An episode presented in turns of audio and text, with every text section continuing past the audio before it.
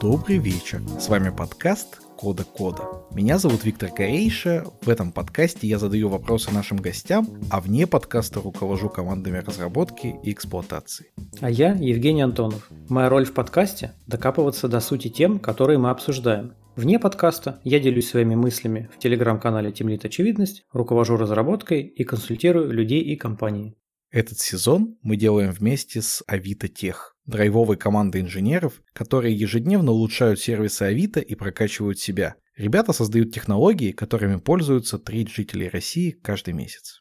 Сегодня, мои дорогие слушатели, у нас такой экспериментальный выпуск. Не хочу сказать необычный, потому что у нас каждый выпуск необычный, но сегодня он особо экспериментальный чем экспериментальный, спросите вы? Обычно мы не говорим про конкретные технологии. И даже в описании к подкасту еще с самого первого сезона мы написали, что это подкаст без обсуждения хардкорных технологий и всякого успешного успеха. Но тем не менее, периодически, примерно так раз в сезон, меня пробивает на то, чтобы обсудить, ну, не то, что какую-то технологию, скорее какую-то айтишную отрасль, в которой я мало чего понимаю, ну, потому что это же потрясающе интересно. И сегодня я уговорил Женю позвать замечательных гостей и поговорить про нагрузочное тестирование. Жень, как тебе выбранная мною тема? Ну, это было интересно. Я думаю, что мало мы чего расскажем в вступительном слове, но тем не менее, я думаю, какой-то и у меня, и у тебя опыт был, и мы должны хотя бы просто рассказать, э, почему это важно, почему это многие игнорируют и почему игнорировать не надо. Давай начну со своей такой истории. До совсем недавнего времени я прям с серьезными нагрузочными тестировщиками не сталкивался и знал про это очень мало. Но как-то еще на заре моей карьеры был у меня один проект, который периодически начинал плохо себя вести. Ну, то есть там прям видно было во всяких там метриках, что не хватает его, и начинает он себя вести очень плохо. И мы были уверены, что это злобные конкуренты нас дедосят. Небольшое расследование и просто чтение логов показало, что дедосят нас совсем не злобные конкуренты, а вот попробуй угадай, кто. Какой-то энтузиаст, который решил провести нагрузочное тестирование на продакшене? Нет, прикинь, это был поисковый робот. А, классика. То есть нас, нам хватило того, что бот просто обходит страницы сайта, для того, чтобы сайт уже плохо себя чувствовал. То есть в реальности, видимо, трафик там был не очень большой, и, грубо говоря, там на двух-трех человек одновременно хватало спокойно. Но когда приходил робот, а он же не ждет, он все время страницы грузит, еще там много потоков наверняка. В общем, этого сайту хватило. И тогда я узнал, что, оказывается, даже для поисковых ботов можно прямо устанавливать директиву, что, дорогой друг, пожалуйста, приходи не чаще, чем столько-то там раз э, в секунду. Вот такая моя история про нагрузочное тестирование, самое-самое, ну, для начинающих, так скажем. Да, я тоже с таким сталкивался на, на одном из проектов e-commerce, когда все хорошо, но иногда все плохо. И это тоже был поисковый робот.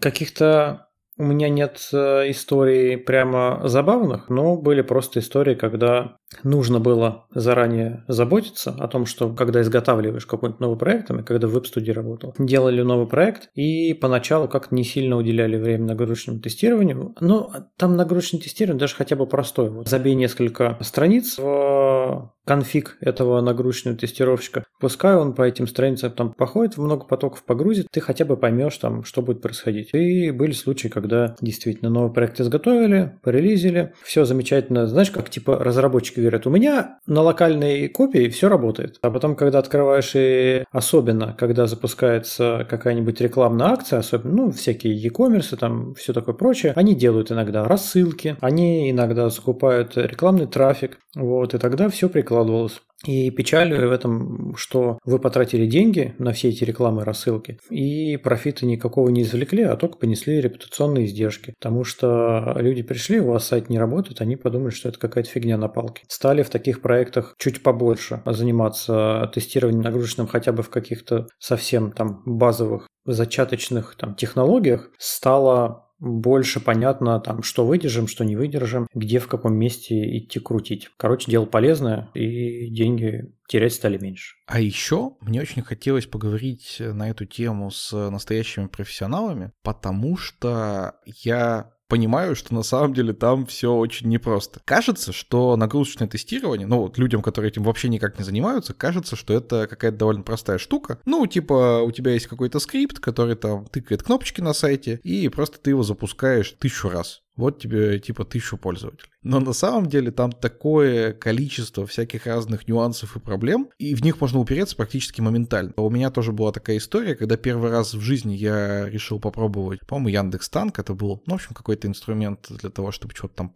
нагружать. Читаю мануал, настраиваю конфиг, включаю нагрузочный тест, и он мне показывает там 100 RPS.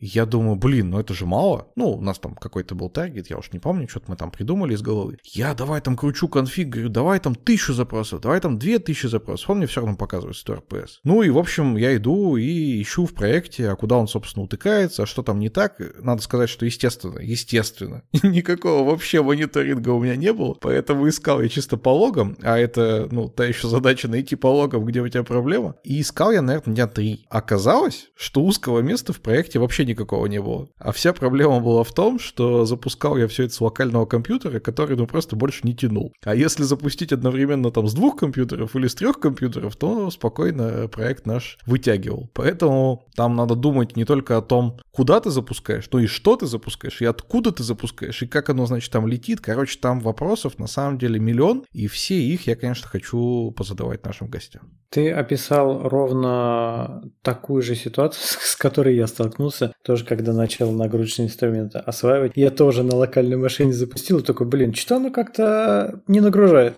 Да, да. Тут есть, есть о чем поговорить. А была у меня обратная история. Когда я запускал, значит, с мощного сервака на другой мощный проект, он мне показывал какие-то гигантские цифры, ну там десятки тысяч РПС. А я понимал, что это неправда, потому что реально проекту становится фиговенько вот э, просто от того, что туда тыкает там много пользователей. Ну и естественно, естественно, просто все мои запросы, значит, первый выполнялся, а все остальные 99% просто в кэш падали. Да, это, это тоже классика. Классика начинающих нагрузочных тестировщиков. Блин, я очень надеюсь искренне. Вот э, мы когда сейчас записываем, я спойлерну нашим дорогим слушателям, что Витя уже поговорил, пообщался с гостями. Я не слушал то, что общаются гости. Я просто сейчас скажу, что искренне надеюсь, что вот э, мы, такие с Витей, два колхозника, мы после того, как все это прослушаем и обсудим, мы обогатимся знаниями о том, как правильно делать нагрузочное тестирование. Ну и вы, соответственно, тоже обогатитесь. Знаешь, я еще хотел вспомнить про такой подзабытый ныне термин, как хабр-эффект. Ты знаешь, что такое хабр-эффект? Да, да, когда какой-то твой ресурс попал на хабр и вызвал лавину запросов. Да, и в момент, когда этот термин появился, Хабр был там супер на пике популярности, наверное, сильно популярнее, чем средний другой айтишный ресурс. И реально люди боялись, что они выложат статью, и тут же к ним придет толпа народу и приложит их сайт, их какое-нибудь приложение. В общем, проекту может наступить временная хана. Я даже помню, как принимали там разные меры. Типа писали в статье, что вы не переходите сразу, вы посмотрите там сегодня вечером или завтра утром. Уж не знаю, насколько все это работало. Ой, слушай, я вспомнил тоже историю, как э, я когда в веб-студии работал, э, давно еще лет 10 назад, мы обслуживали некоторые новостные сайты, ну, региональные новостные сайты. Ну, такие они достаточно были для региона крупные. И когда это именно собирает трафик с региона, все хорошо, все держалось нормально. Но вот на тот момент тогда еще новости были на главной странице Яндекса, и это всегда была боль, когда в агрегатор попадала новость на этот, на главный виджет, и тогда, конечно, все, это был такой эффект, что все ложится, срочно все бегите, статически кэшируйте, все прям максимально замораживайте, лишь бы серверок выдержал. Во-первых, нагружать точно нужно, если вы хотите рассчитывать на какое-то серьезное увеличение аудитории, там разовый или постепенный рост. А во-вторых, нагружать нужно с умом, и вот как именно, я надеюсь, что мы сегодня обсудим. Последнее, что мне бы хотелось докинуть, раз уж Женя проспойлерил, что я уже немножко пообщался с гостями, я, конечно, не буду рассказывать вам все, что, что мне уже наговорили гости, но я хочу такой главный инсайт, который, наверное, не только про этот выпуск, но и про целый ряд наших выпусков, про какие-то области айтишные. Помнишь, Жень, мы когда с тобой говорили про ИБ, в какой-то момент, и, и гости наши рассказали, и мы с тобой вот в выводах потом обсуждали, что на самом деле ИБ это во многом про деньги, угу. а точнее про то, что в какой-то момент тебе начинает быть выгодно вкладываться в ИБ, и надо очень внимательно считать, сколько конкретно туда вкладываешь, на что, и как-то соизмерять риски и, собственно, безопасность, которую ты получаешь. Угу. Так вот, Спойлер, нагрузочное тестирование тоже во многом про деньги, потому что можно бесконечно вкладываться в то, чтобы по-умному и по-всякому и по-разному нагружать, и в том, чтобы улучшать перформанс любой системы. Но самый главный вопрос заключается в том, а как это сделать так, чтобы это все уложилось в экономику. Не мог я не поделиться этим фактом, потому что он, мне кажется, связывает наши вот эти выпуски про разные айтишные направления красной нитью. Ну все, Витя вас зафреймировал, поэтому приятного прослушивания. Ну а теперь я рад пригласить в нашу виртуальную студию нашего сегодняшнего первого гостя, моего хорошего друга и коллегу Ивана Приходько. Привет, меня зовут Приходько Иван, я занимаюсь нагрузочным тестированием. Вань, расскажи, пожалуйста, немножко о себе. Как ты пришел в тестирование, какой путь прошел, как строилась твоя карьера? Слушай, ну в тестирование я пришел достаточно давно, как это обычно бывает случайно. Я где-то на третьем курсе института устроился работать в банк, в техподдержку, и до конца вуза я, собственно, не работал. Потом выпустился и стал искать другую работу, нашел, устроился в компанию Siemens IT Solutions and Services. Спасибо моей маме за курс английского языка. Это очень сильно помогло. И вышел на проекты такой компании, как PricewaterhouseCoopers. Это была helpdesk на английском языке. Там я проработал где-то 8 месяцев. А потом мой институтский одногруппник, в тот момент он работал в компании Айтека, собственно, позвал меня, говорит, там тестировщиков нанимают давай там что-то занимаешься там за какие-то копейки. Войти большие зарплаты, ай да, в принципе, в тестировании не надо что-то много знать. Но я, собственно, пошел. С учетом моего большого, достаточно большого на тот момент уже бэкграунда в IT Helpdesk, мне там какие-то только вещи пришлось подучить, и меня, в принципе, взяли, сразу начал заниматься автоматизацией. С учетом того, что на самом деле про тестирование в тот момент вообще ничего не знал, это как бы было интересный опыт. И вышел тогда на проекты Большого Зеленого банка, что называется, было обучение на местах, я как бы прошел стажировку. Самое что интересное, мне зарплата была в два раза больше, чем у всех остальных стажеров за счет э, наличия наличие пресловутого технического бэкграунда. И, собственно, потом с этого началась моя карьера. Там несколько лет занимался автоматизацией. Может, знаешь, был на тот момент такой инструмент, сейчас он, не помню, принадлежит другой компании, назывался Quick Test Professional. Сейчас, помню, Unified Test Professional, или как так называется. Там надо было писать скрипты на такой штуке, как Visual Basic Script, великий и ужасный. Работал все это все очень криво, и эта штука позволяла автоматизировать UI, то есть не наш новомодный веб, а конкретно вот конкретно клики мышкой по реальному десктопным приложениям,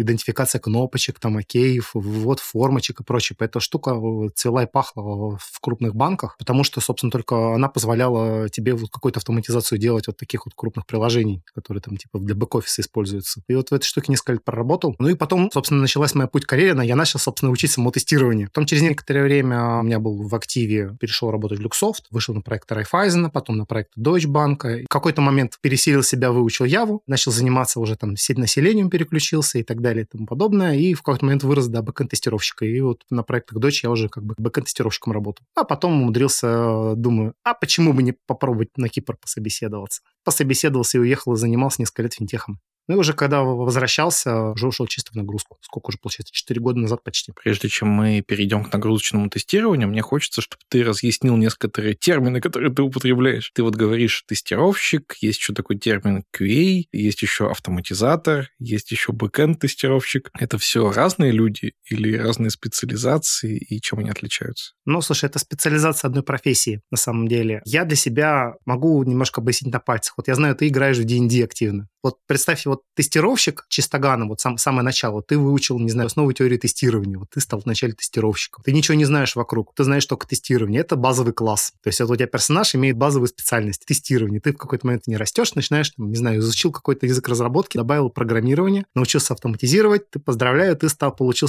класс автоматизатор. Подучил еще больше, там выучил, не знаю, никсы, сети, базы данных, поздравляю, ты теперь бэкэнд-тестировщик. Правда, еще от проекта, конечно, зависит. У тебя должен проект быть адекватный, чтобы ты рос на нем. И, соответственно, вот начал заниматься именно тестированием больше не функциональных требований, ты стал нагрузочным тестировщиком. Соответственно, вот бэкэнд-тестировщик это такой, он берет в себя всех. То есть такой универсал, который умеет практически все, но концентрация больше на бэке, в том числе и нагрузочное тестирование. Конкретно нагрузочник чисто нагрузкой занимается, естественно. Хотя он тоже считается как бы под классом бэкэнд-тестировщик. Но это вот моя такая теория на игровых классах. Тестировщик — это тот человек, который отвечает за конкретно, вот есть вот продукту предъявляются какие-то требования, соответственно, тестировщик он проверяет, что разрабатываемый продукт этим требованиям соответствует. Когда человек становится QA, то есть вначале идет quality control, то есть ты контролируешь качество разработки уже, а quality assurance ты, получается, уже больше занимаешься не только тестированием, но еще и процессами. А обычный тестировщик, он не пойдет пинать разработчика за то, что тот не написал юнит-тесты, а QA-инженер, он должен и может это делать. Сегодня мы говорим конкретно про нагрузочное тестирование. И если я правильно понимаю,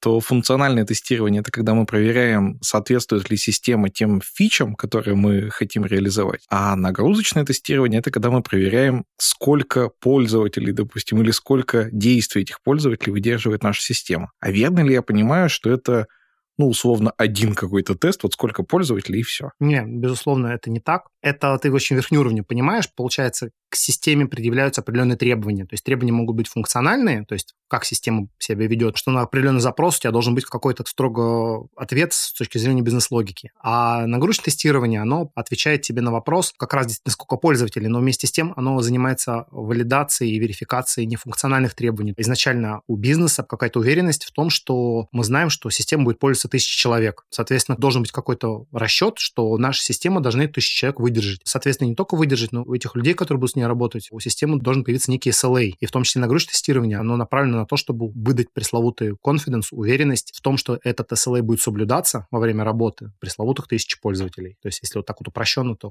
вот как-то так. Когда ты говоришь о тысяче пользователей, мы же все равно должны как-то спрогнозировать, а сколько из них там приходит в понедельник утром или сколько из них приходит в какой-то пик распродаж. Как мы решаем, на какую нагрузку вообще наша система должна ориентироваться? Любое тестирование зависит от контекста. Очень такая избитая известная фраза. Человек, который занимается нагрузочным тестированием, правда, на самом деле это могут быть разные люди, то есть это могут быть и аналитики, которые как раз занимаются этими расчетами, говорят эти цифры. Но вместе с тем на многих проектах любой нагрузочник по-хорошему тоже должен уметь предполагать. То есть он должен посмотреть, собственно, кто является пользователем нашей системы, когда он работает, посмотреть, запросить какие-то логи, посмотреть какую-то аналитику, статистику по предыдущим дням, то есть как э, часто приходят, какие-то какие планы бизнеса, какие планы маркетинга. Исходя из этого, то есть если у него нет специальных обычных людей, которые ему эти данные дадут, он должен, собственно, сам как-то это прикинуть. Прикидка, на самом деле, даже на пальцах, она это уже хорошо, это уже у тебя есть какие-то цифры, от которых ты можешь плясать. Как минимум, ты можешь сказать, что твоя прикидка не удалась. Потому что, когда у тебя нет вообще цифр, ты занимаешься процессом ради процесса, это бестолковая работа.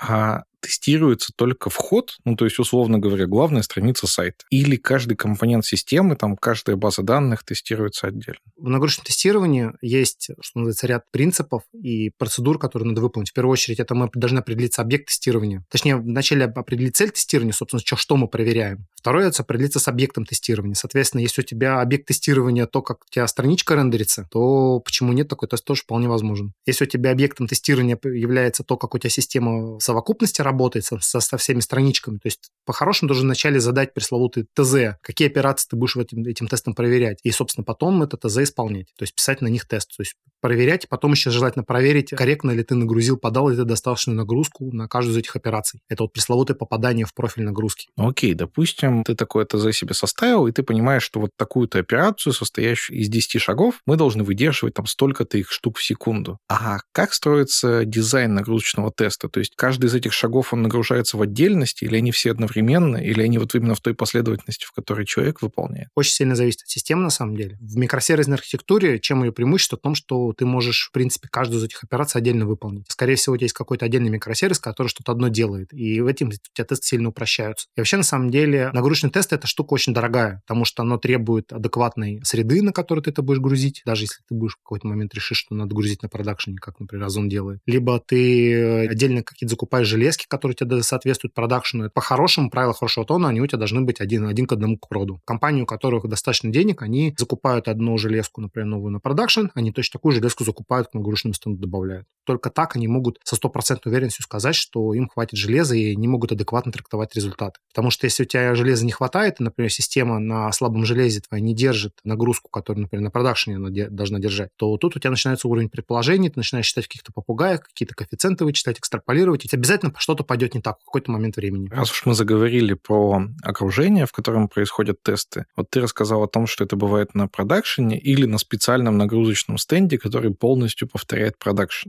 Мне кажется, что далеко не каждая компания может себе финансово позволить ну, купить, грубо говоря, два продакшн стенда, да, там же не один сервер, особенно если это большая какая-то компания. А с другой стороны, кажется, что если ты тестируешь на продакшене, у тебя сразу несколько проблем. Во-первых, ты можешь просто этот продакшн положить своими тестами, а чего ты, очевидно, не хочешь, и бизнес, наверное, тоже не хочет. А во-вторых, ты тестируешь только ту версию, которая сейчас на есть в функциональном тесте ты же можешь потестировать ту версию, которую планируешь выложить на продакшн, а здесь ты тестируешь уже то, что есть по факту. Как эти проблемы решаются? На самом деле ты задал очень много сложных вопросов, на которые можно целый час разговаривать. Давай начнем с самого начала. Ты сказал про не каждая компания, что может себе позволить тестировать отдельные железки закупать. Действительно, так оно и есть. Это достаточно дорого поддерживать отдельные нагрузочные стенды. Во многих компаниях даже кто этим занимается, у них там даже отдельные люди специально сидят, которые за только-только поддержкой нагрузочных стендов занимаются. Это действительно дорого.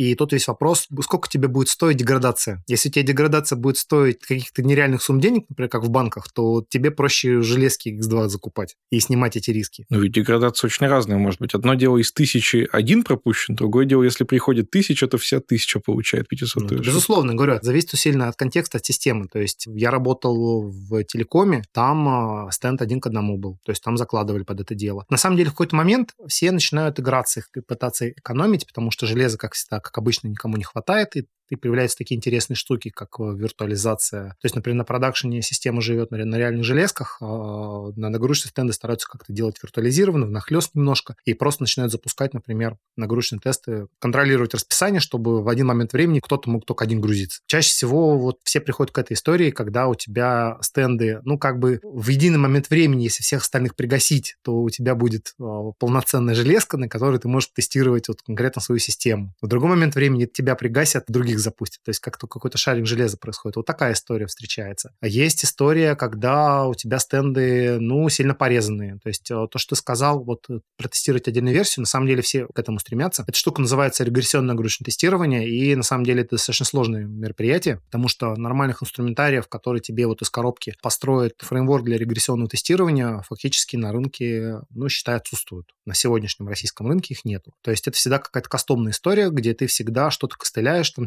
рисуешь борды в графане. У меня был опыт построения такой системы, я такую штуку делал на кликхаусе. Конкретно у меня были борды, я мог сравнивать там, квантили, а у меня были всякие там дополнительные графики строились. Ну, Причем процесс такой, что у тебя вот из-за того, что у тебя шаренный environment, например, вот сейчас оно у тебя работает, там, через два часа уже не, уже не работает на той же версии. И, собственно, мы в итоге пришли тогда к процессу такому, что перед тестированием релиза мы еще раз запускали тест предыдущего релиза, то есть мы снимали как бы эталонный тест записывали все результаты. У меня там специальная утилита была, которая там скриншотики снимал, циферки прикапывал и так далее. После чего мы сразу же э, деплоили новую версию в автоматическом режиме, запускали этот тест и уже сравнивали эту версию, э, новую версию не с той версией, которую, не знаю, две недели назад гоняли, а вот с конкретно с текущим запуском. Потому что если гонять с недельной давности, там результаты могут быть совершенно кардинальные. И только в таком режиме мы могли с гарантией сказать, что вот мы вот эту деградацию поймали, она не связана, она связана именно с новым кодом. Потому что когда у тебя система настолько критично, что ты не можешь отрелизить с какой-то деградацией кусок кода. Как раз говорю, от критичности зависит сильно. Ты не имеешь права это отрелизить. Я пока не знаю, откуда возникла деградация, у тебя по-хорошему должен быть рубильник на релиз. Релиза не будет. Какие бы KPI, требования бизнеса, вот не будет релиза, пока у тебя, вот пока мы не выяснили, из-за чего деградация. Копаем до, до самого конца. И вот когда у тебя есть такой рубильник, это на самом деле очень хорошо и офигенно. Во-первых, у бизнеса есть confidence, пресловутая уверенность в том, что ты отрелизил, то, что ты протестировал, оно имеет определенный лимит доверия. Проблема курицы яйца. Без доверия тебе этот рубильник не дадут, а рубильник у тебя появляется только когда у тебя появляется доверие что когда у тебя есть такой рубильник, это на самом деле это очень круто. В том плане, что ты реально контролируешь весь процесс. И, соответственно, когда ты ловишь деградацию, ты начинаешь уже ковырять. И дальше уже от зависимости от твоего скилла. То есть, если ты занимаешься только нагрузочным тестированием, за анализ это отвечают какие-то другие люди. Если ты более прошаренный инженер, приходишь уже к разработчику уже с конкретной, вот у вас деградация по такому-то методу, там, кончается соединение к базе данных. Вот ищите где-то в этой стороне. Если ты еще более прошаренный, ты там уже попрофилируешь это все, ты уже придешь к разработчику чуть ли не со строчкой кода, где он накосячил. Мы как-то очень быстро пропустили вариант, когда у тебя в продакшене есть условный сервер мощности X, на нагрузочном стенде, там условный стейдж, у тебя X делить на 10. Почему так не работает или плохо работает? Почему нельзя просто умножать на этот коэффициент? Это не для всех работает. Есть такая штука, называется коэффициент масштабирования на самом деле. Если у тебя система линейно масштабируется, и ты этот коэффициент знаешь, с какими-то там приседаниями ты можешь этому коэффициенту доверять. То есть до какого-то момента он у тебя будет масштабироваться. Проблема начинается в том, что вот есть такая штука, как закон Амдала. Ну, он, конечно, больше про параллельность и долю параллельных вычислений, но у тебя, ну, я считаю, что это все же больше про общий ресурс какой-то. У тебя общий ресурс какой-то рано или поздно закончится, у тебя появляется какое-то магическое число, соответственно, твой коэффициент масштабирования, то есть тебя система будет масштабироваться ровно до какого-то момента. Этот момент наступит раньше, чем у тебя твоя текущая нагрузка на продакшн или нет. И причем у тебя этот коэффициент у тебя может резко измениться на новой версии релиза, и ты можешь на более слабой версии системы просто, просто пропустить, ты не увидишь, что он у тебя изменился. То есть получишь ситуацию, что вроде на этой версии все должно быть хорошо, с учетом этого коэффициента все будет нормально. Но когда это взлетает на продакшене, все падает. Ты можешь такие тесты проводить, если текущую нагрузку на продакшене, текущая железка, деленная на 10, держит. Ты это, в принципе, можешь их проводить. То есть у тебя есть какая-то уверенность. Если она у тебя их не держит, то у тебя тут уже ты попадаешь в, мир гадания. Окей. Ты упоминал, что все-таки сейчас ты стреляешь по продакшену. Мне очень хочется, чтобы ты рассказал чуть подробнее, как стрелять по продакшену, чтобы стрелять не себе в ногу. Ну, это такое немножко ноу-хау Озона, хотя многие этим занимаются. На самом деле мы в Озоне разработали целую систему, который позволяет это делать. Но дело в том, что, опять же, это подходит для компаний, у которых э, читающий трафик по большей части. Очень сложно стрелять по продакшену, например, если у тебя какой-нибудь система дистанционного банковского обслуживания. Тебе э, такое никто не разрешит нормально. Ни один адекватный менеджер тебе такое не разрешит. Другое дело, что если у тебя 90% запросов читающие, то ты, в принципе, можешь безопасно это все, это все грузить. Как безопасно? У тебя должен быть э, четкая система автоматической остановки. То есть у тебя твой генератор нагрузки, ну и в данном случае мы используем, например, Яндекс Танк, к нему мы написали плагин, который умеет ходить в Prometheus и, собственно, периодически э, отправлять запросы на проверку наличия тех или иных алертов. Соответственно, когда мы грузим продакшн, наш э, генератор нагрузки периодически спамит по Prometheus, запрашивает, есть алерт, нет, есть алерт, нет, есть алерт, нет, а если найду? Но вот как только он его находит, он говорит, не-не-не, все, стопаемся пользователи не должны страдать. Ну, они могут пострадать, но очень мало времени, пока он решает, все же это алерт или не алерт. И, собственно, в таком режиме оно работает. То есть есть, конечно, ситуации, когда где-то что-то кто-то не настроил, но это по большей части возникает один раз, и дежурные это могут остановить, все эти тесты если это реально стреляет. Observability позволяет понять, что вот эта проблема возникает именно из-за такого-то теста. Но по большей части эти все тесты через нас проходят, поэтому мы это контролим тоже. Окей, с читающей нагрузкой понятно а как на продакшене с пишущей нагрузкой. Ну, то есть, например, ты хочешь проверить, что система выдерживает там сколько-то заказов в секунду. И эти все заказы, они же не должны попасть к реальным продавцам. Безусловно, не должны. Смотри, вот в Озоне есть более 4000 микросервисов в архитектуре. Помнишь, я вначале упоминал, ты определяешь цель тестирования, проверить, сколько мы заказов в секунду можем соблюдать. Ты должен определить объект тестирования. Из совокупности этих 4000 микросервисов, где у тебя, собственно, начинается граница, которую ты уже не проверяешь. Тут должен, собственно, определить, в какой момент это начинается. В момент, когда у тебя там заказы, не знаю, на склад проваливаются, или там в момент, когда на складе решается, что происходит отгрузка. И вот в этом месте специальные флажки встроены, конкретно команды встраивают. Какие-то моменты это решается за счет сервис-мешев, какие-то моменты за счет ивчиков в коде. Но, например, вот когда мы создаем тестовые заказы, заказы с этим признаком, они в итоге просто до склада не долетают, они отменяются. Но они успевают пройти через часть систем, которые, собственно, мы, цель которых проверить, как они работают, сколько они выдерживают. Соответственно, логика их триггерится, этих систем но, например, они в итоге не выплевывают, то есть, например, не сохраняют там что-то, где-то в базу что-то не сохраняется, то есть везде настроены специальные ивчики. Конечно, процесс системы, конечно, очень сложный в итоге получается, но вполне рабочий, вполне рабочий вариант при, при такой архитектуре и при том, что мы это тестируем на проде. В принципе, это мало чем отличается от тестирования на стейджинге, потому что когда у тебя ты определяешь пресловутый объект тестирования, у тебя система не живет в вакууме, у тебя всегда есть какие-то внешние вызовы. И вот на классическом нагрузочном тестировании на отдельной среде ты занимаешься тем, что пишешь заглушки, таких внешних сервисов. Соответственно, внешние вызовы, они долетают до этих заглушек и там останавливаются. То есть система сделала свое дело, система может уходить. Фактически то же самое, только заглушки есть на проде и стреляют только в том случае, если тестовые заказы прилетают. Мы с тобой уже очень много говорим про нагрузочное тестирование, но так и не рассказали, а как, собственно, устроен нагрузочный тест. Вот э, можешь для наших слушателей разбить его на какие-то части или, может быть, по времени? Что нужно сделать для того, чтобы нагрузочный тест появился? Нагрузочные тесты тоже разные бывают. Чаще всего нагрузочный тест, сам, самый основной, который мы применяем в Озоне, у нас есть какой-то период разгона нагрузки. То есть мы подаем, например, от одного до ну, условных 100 RPS на какой-то сервис. если мы, у нас цель проверить, что сервис выдерживает эти 100 RPS. Дальше обязательно должен быть период стабильной нагрузки, то есть пресловутая полочка, так называемая, либо ступенька. Некоторые делают э, этап разгона не плавным, а тоже ступенчатым, чтобы, собственно, понять, э, ну, и там, не знаю, ступенька, кто-то, например, предполагает, что если там сервис, э, хотят удостовериться, что сервис там держит там X5 от продакшена текущего, то у каждой ступеньки, не знаю, это, это половина от текущей нагрузки на продакшене, чтобы, собственно, посчитать, в какой момент начинается деградация. Сейчас немножко подробнее расскажу. Соответственно, вот эта плашка выхода на этап стабильной нагрузки, она для чего нужна? Для того, чтобы понять, в каком момент твоя система начнет деградировать, выйдет она на этот этап или нет. То есть деградация в данном случае это когда у тебя заканчивается какой-то общий ресурс, у тебя наступает так называемая точка насыщения. Это когда ты э, дальнейшее увеличение нагрузки будет приводить к тому, что у тебя начинает увеличиваться время отклика. То есть фактически как это выглядит? Ну, самое простое. У тебя есть какой-то пул коннектов к базе данных, состоящий из пяти соединений. У тебя есть пять пользователей. Каждый пользователь в один момент времени отправил один а, какой-то запрос, у тебя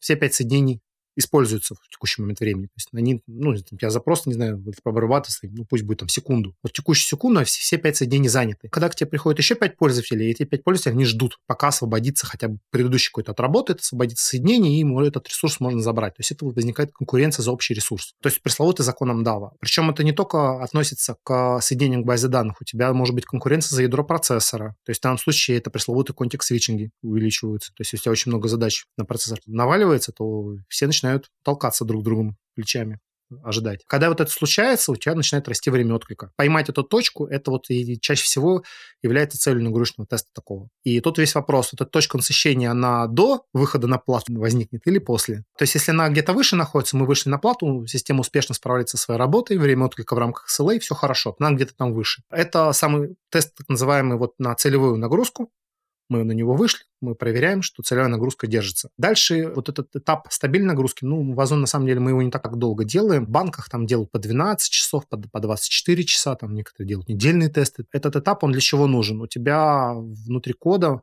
может происходить как накопление чего-либо. То есть это может быть какой-нибудь кэш, в который что-то кто-то кладут, забыл разработчик сделать очистку. Ну, для того, чтобы, не знаю, какой чтобы запрос быстро работал. На коротких тестах ты не увидишь, если у тебя это, конечно, переполняется в какой-то момент. Соответственно, вот этот длинный этап стабильной нагрузки, он нужен, чтобы поймать проблемы, связанные с переполнением этих кэшей, с тем, что у тебя может быть какая-то утечка какого-то ресурса, то есть у тебя соединения, например, открываются, но никогда не закрываются и потом не используются. Протухшие соединения получаются, которые потом просто где-то болтаются, не юзаются, и, соответственно, потом они, их уже невозможно использовать. И что вот как раз в эти моменты отловить, вот эта плата нужна. Есть, может быть, тест, например, как раз на поиск вот этой точки насыщения, то есть это так называемый MaxPerf. Есть э, методологии, по которым вначале делают этот тест, потом собственно, пресловутый тест стабильности проводят на не на много часов, когда там условно 80% от максперфа, то есть немножко опускают нагрузку. Максперф в данном случае это пресловутая точка насыщения, тот момент, когда у тебя начинается деградация. Соответственно, и вот на 80% от максперфа некоторые грузят. Но это вот чаще всего, когда отсутствует аналитика, когда сколько надо. То есть в Озоне мы на продакшене не грузим максперф чаще всего. У нас есть какая-то цель на сезон. Собственно, мы ее и проверяем, достигаем ее или нет. До сих пор ты рассказывал только про RPS, а, то есть э, количество запросов в секунду. А это все одинаковые запросы или это разные запросы? Потому что, ну, грубо говоря, мы можем проверить ситуацию, когда много пользователей покупает один товар, и когда много пользователей покупают много разных товаров. Ну, это вот пресловутое попадание в профиль нагрузки. А, а сколько надо? Вот надо вначале определиться, а сколько надо те запросы проверять, а потом эти запросы отправлять. По-разному может быть. Это может быть, могут быть, кстати, даже бизнес-операции. То есть некоторые, если у тебя какие-то сложные сценарные тесты, где у тебя там ну, на том же Gmetry огромное количество катушек настроено, очень много сложной логики, ты проверяешь, там сразу куча всего, то ты можешь мерить даже не в RPS, а количество бизнес-операций в секунду. То есть какие-то транзакции, в которые внутри могут включать там иное количество вызовов чего-либо. Не знаю, у тебя должно быть успешно отработать там 5 запросов с определенной логикой переключения, переливания данных из одного запроса в другой. Соответственно, вот эти пять запросов – это транзакция. То есть некоторые меряют транзакциями. То есть это зависит от системы конкретно. Очень сильно близко к продукту специфично. А когда ты говоришь «успешно отработать», ты имеешь в виду, что просто система возвращает какой-то ответ, или мы еще как-то валидируем, что это тот самый ответ, который подходит под тот самый запрос? Ну, вообще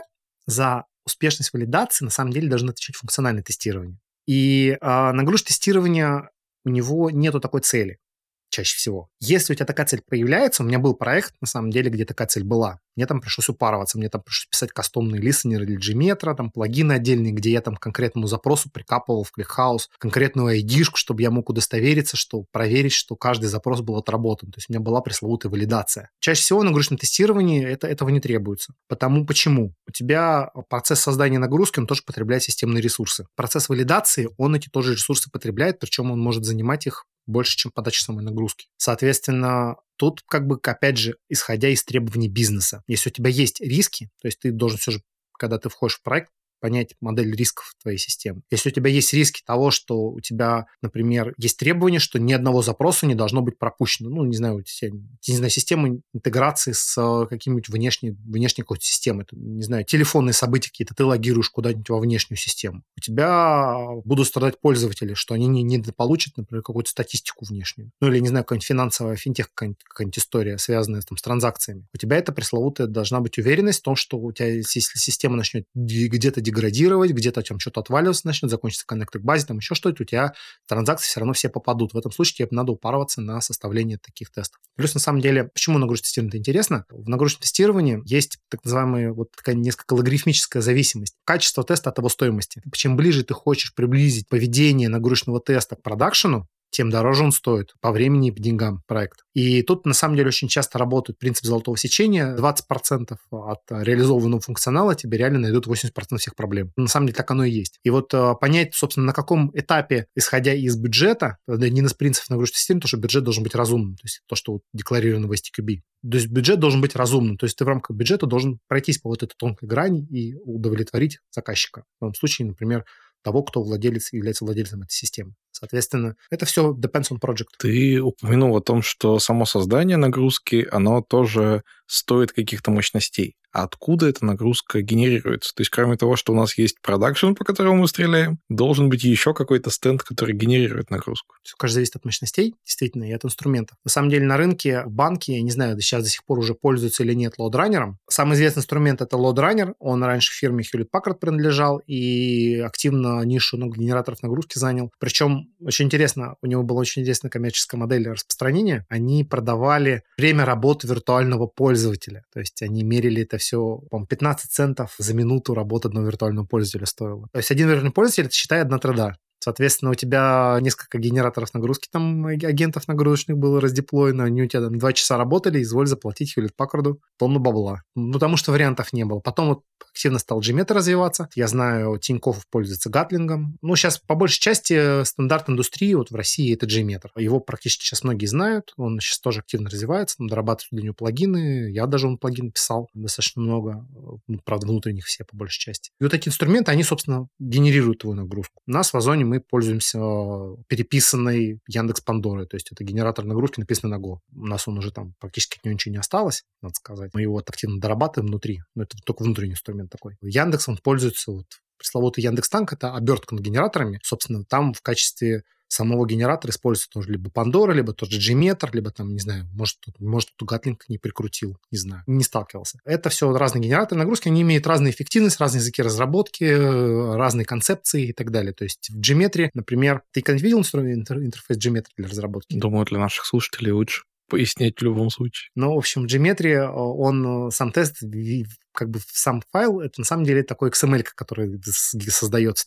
Соответственно, когда ты тест проектируешь в Gmetry, ты ощущаешь себя обезьяной, которая прыгает по веткам XML деревьев большие сложные тесты это ад поддерживать, потому что там вложенность может быть космическая, очень много веток, в итоге ты реально себя с одной ветки на другую перепрыгиваешь постоянно. Поэтому сейчас вот модно-молодежно это по концепции нагрузочные тесты в виде кода. Это вот Gatling на скале, сейчас вроде на Яве можно стал даже писать. Сейчас вот появился Gmeter Java DSL. Ты можешь ну, те же самые тесты на Gmeter, только уже в виде нормального кода на Яве писать. Это вот пресловутый Go на Гошке у нас на Пандоре можно, можно четко стрелять. В принципе, любой гошный код можно, можно запускать. Ну, короче, вот история сейчас весь рынок движется туда. К6 это то же самое, только ты, у тебя тесты пишешь на JavaScript. Хотя под капотом тоже Go используется. Но это ты про инструменты, то есть про софт. А я бы еще хотел услышать про хард. То есть, что за железка, с которой у нас э, эта нагрузка создается? Это может быть разное железо, исходя из твоих потребностей, исходя из твоего инструмента, исходя из того, сколько тебе надо сгенерировать, то есть сколько у тебя денег по большей части. У нас есть, э, например,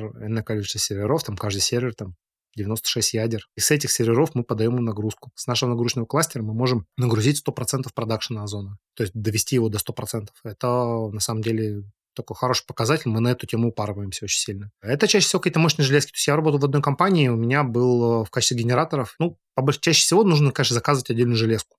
Я должен ее хватать подачи твоей нагрузки. Gmetr, он э, может достаточно много ресурсов потреблять на самом деле. Смотря, конечно, смотря как настроишь, там есть разные хаки, но по большей части он сам все жрущий инструментарий. Соответственно, тебе надо того, чтобы твои, же, твои железа хватило. То есть тебе надо мало того, что должен мониторить сам приклад, сам SUT, система under test, то ты еще должен э, еще и мониторить свой генератор нагрузки, чтобы понимать, собственно, а не время отклика твоего связано с... У тебя, например, какая-то деградация может быть связана с тем, что у тебя просто инструмент генерации нагрузки задеградировал в какой-то момент. А точки зрения сети, вот этот инструмент для генерации нагрузки, он должен находиться как можно ближе к нагружаемой системе или наоборот как можно дальше, чтобы пройти там все нужные сетевые железки? Ну, это опять же, исходя из объекта тестирования, что, что ты хочешь проверять. Чаще всего стараются делать, чтобы нивелировать сетевые взаимодействия, тебе по-хорошему чуть ли не там соседней стойке должно находиться. У нас энное количество серваты было в разных стойках распихано, по разным дата-центрам распределено. Между части из этих серверов стояли не очень мощные свечи. В какой-то момент появлялось, что если генератор нагрузки находился где-то вот за пределами этих свечей, что эти свечи начинали участвовать в подаче трафика, то мы ловили неожиданные деградации на ровном месте, просто потому что часть трафика через эти свечи шло, и они, собственно, тупили. Они не справлялись там. Ну, подожди, при этом реальные пользователи, они тоже снаружи ведь придут. Ну, а реальные пользователи снаружи придут, но там они немножко другие были. То есть вот это на тему, что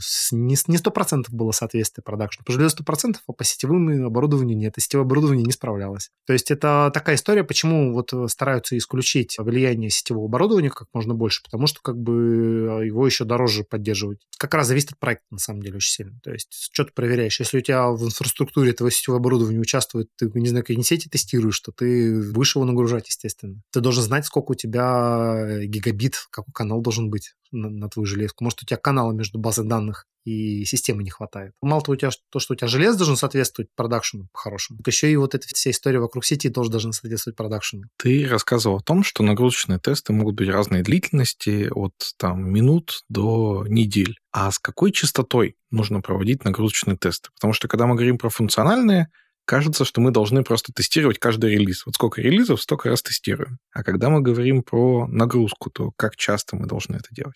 Ну, смотри, история с нагрузочным тестированием, она вот все стремятся как раз там к тому, чтобы тесты нагрузочные были как функциональные. Но проблема нагрузочного тестирования вот в чем. Даже одна строчка комита тебе может привести к неработоспособности системы. Я с таким сталкивался. Ре- реально одна строчка была. Чувак там просто закоммитил какую-то фигню, который, из-за которой в итоге потом ничего не работало. И это не стали проверять на нагрузке. И, соответственно, ну, что еще одну строчку запятую обновил. В итоге вылилось к тому, что там задеградировало прям, прям все и там прот лег. А поэтому, собственно, когда должны быть нагрузочные тесты? По-хорошему, классическая история с нагрузочным тестированием у тебя, если у тебя есть какой-нибудь waterfall, то у тебя нагрузочное тестирование начинается в тот момент, когда у тебя заканчивается фаза функционального тестирования. То есть все, у тебя качество системы подтверждено, функционально все работает, ты можешь заняться нагрузкой. Чаще всего к этому моменту, когда у тебя заканчивается функциональное тестирование, твой менеджер хочет уже выходить, выкатывать релиз. Ну и еще это, наверное, когда мы всю систему целиком релизим. А все-таки большие системы современные — это микросервисы, и там релизится каждый сервис по-своему, и много-много раз в день. Безусловно. А тут скорее история про то, что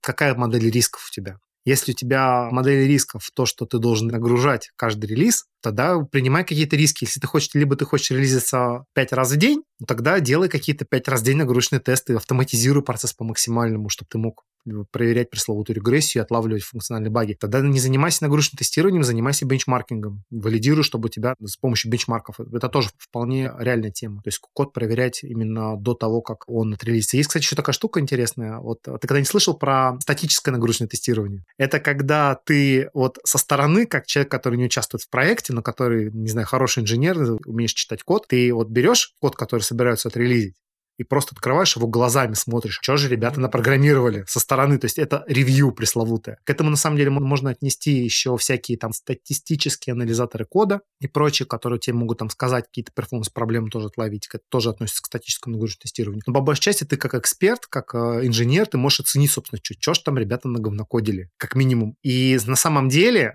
мы сегодня с тобой разговаривали, пока ехали сюда, и мы общались на тему, что принцип независимости тестирования. Пресловутое то, что в какой-то момент у тебя, поясню для слушателей, в тестировании есть так называемый принцип независимости тестирования. То есть у тебя твои суждения и твое знание о продукте, о системе не должно сказываться на твои решения как человека, который контролирует качество продукта. И в тот момент, когда человек разрабатывает в системе, он погружен полностью, он знает, как все работает. У него его суждения и знания о системе, они как раз-таки влияют на его адекватность, на то, как он оценивает результаты своей работы. Соответственно, ты человек со стороны, который с системой не знаком, ты можешь открыть код и увидеть просто вот на ровном месте то, что вот, вот по поговорке, что в чужом глазу соринку видишь, в своем бревна не замечаешь. Вот ты вот пресловутый можешь увидеть эту соринку в чужом глазу. И, и бревна в том числе. Потому что ты со стороны смотришь и говоришь, а что? Что говорит? Ой-ё, я здесь забыл. То есть вот, вот пресловутый. Я на самом деле, когда занимался финтехом, у меня одна из фаз моей работы была. То есть я кроме того, как функционально там что-то проверял, тесты ревьювил и так далее, я еще и код просматривал. Что же ребята сделали, я должен был бы понимать.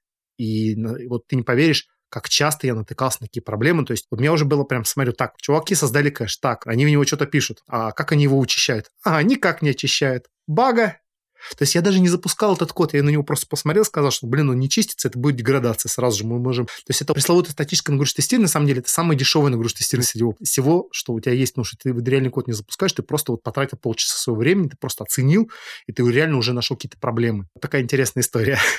Очень хочется поговорить о том, как интерпретируются результаты. Вот ты уже говорил о том, что есть некоторая точка насыщения – но можно ли сказать, что нагрузочный тест, он просто либо прошел, типа мы достигли какого-то целевого показателя, и у нас latency не просело, ну, либо не прошел, то есть latency просело.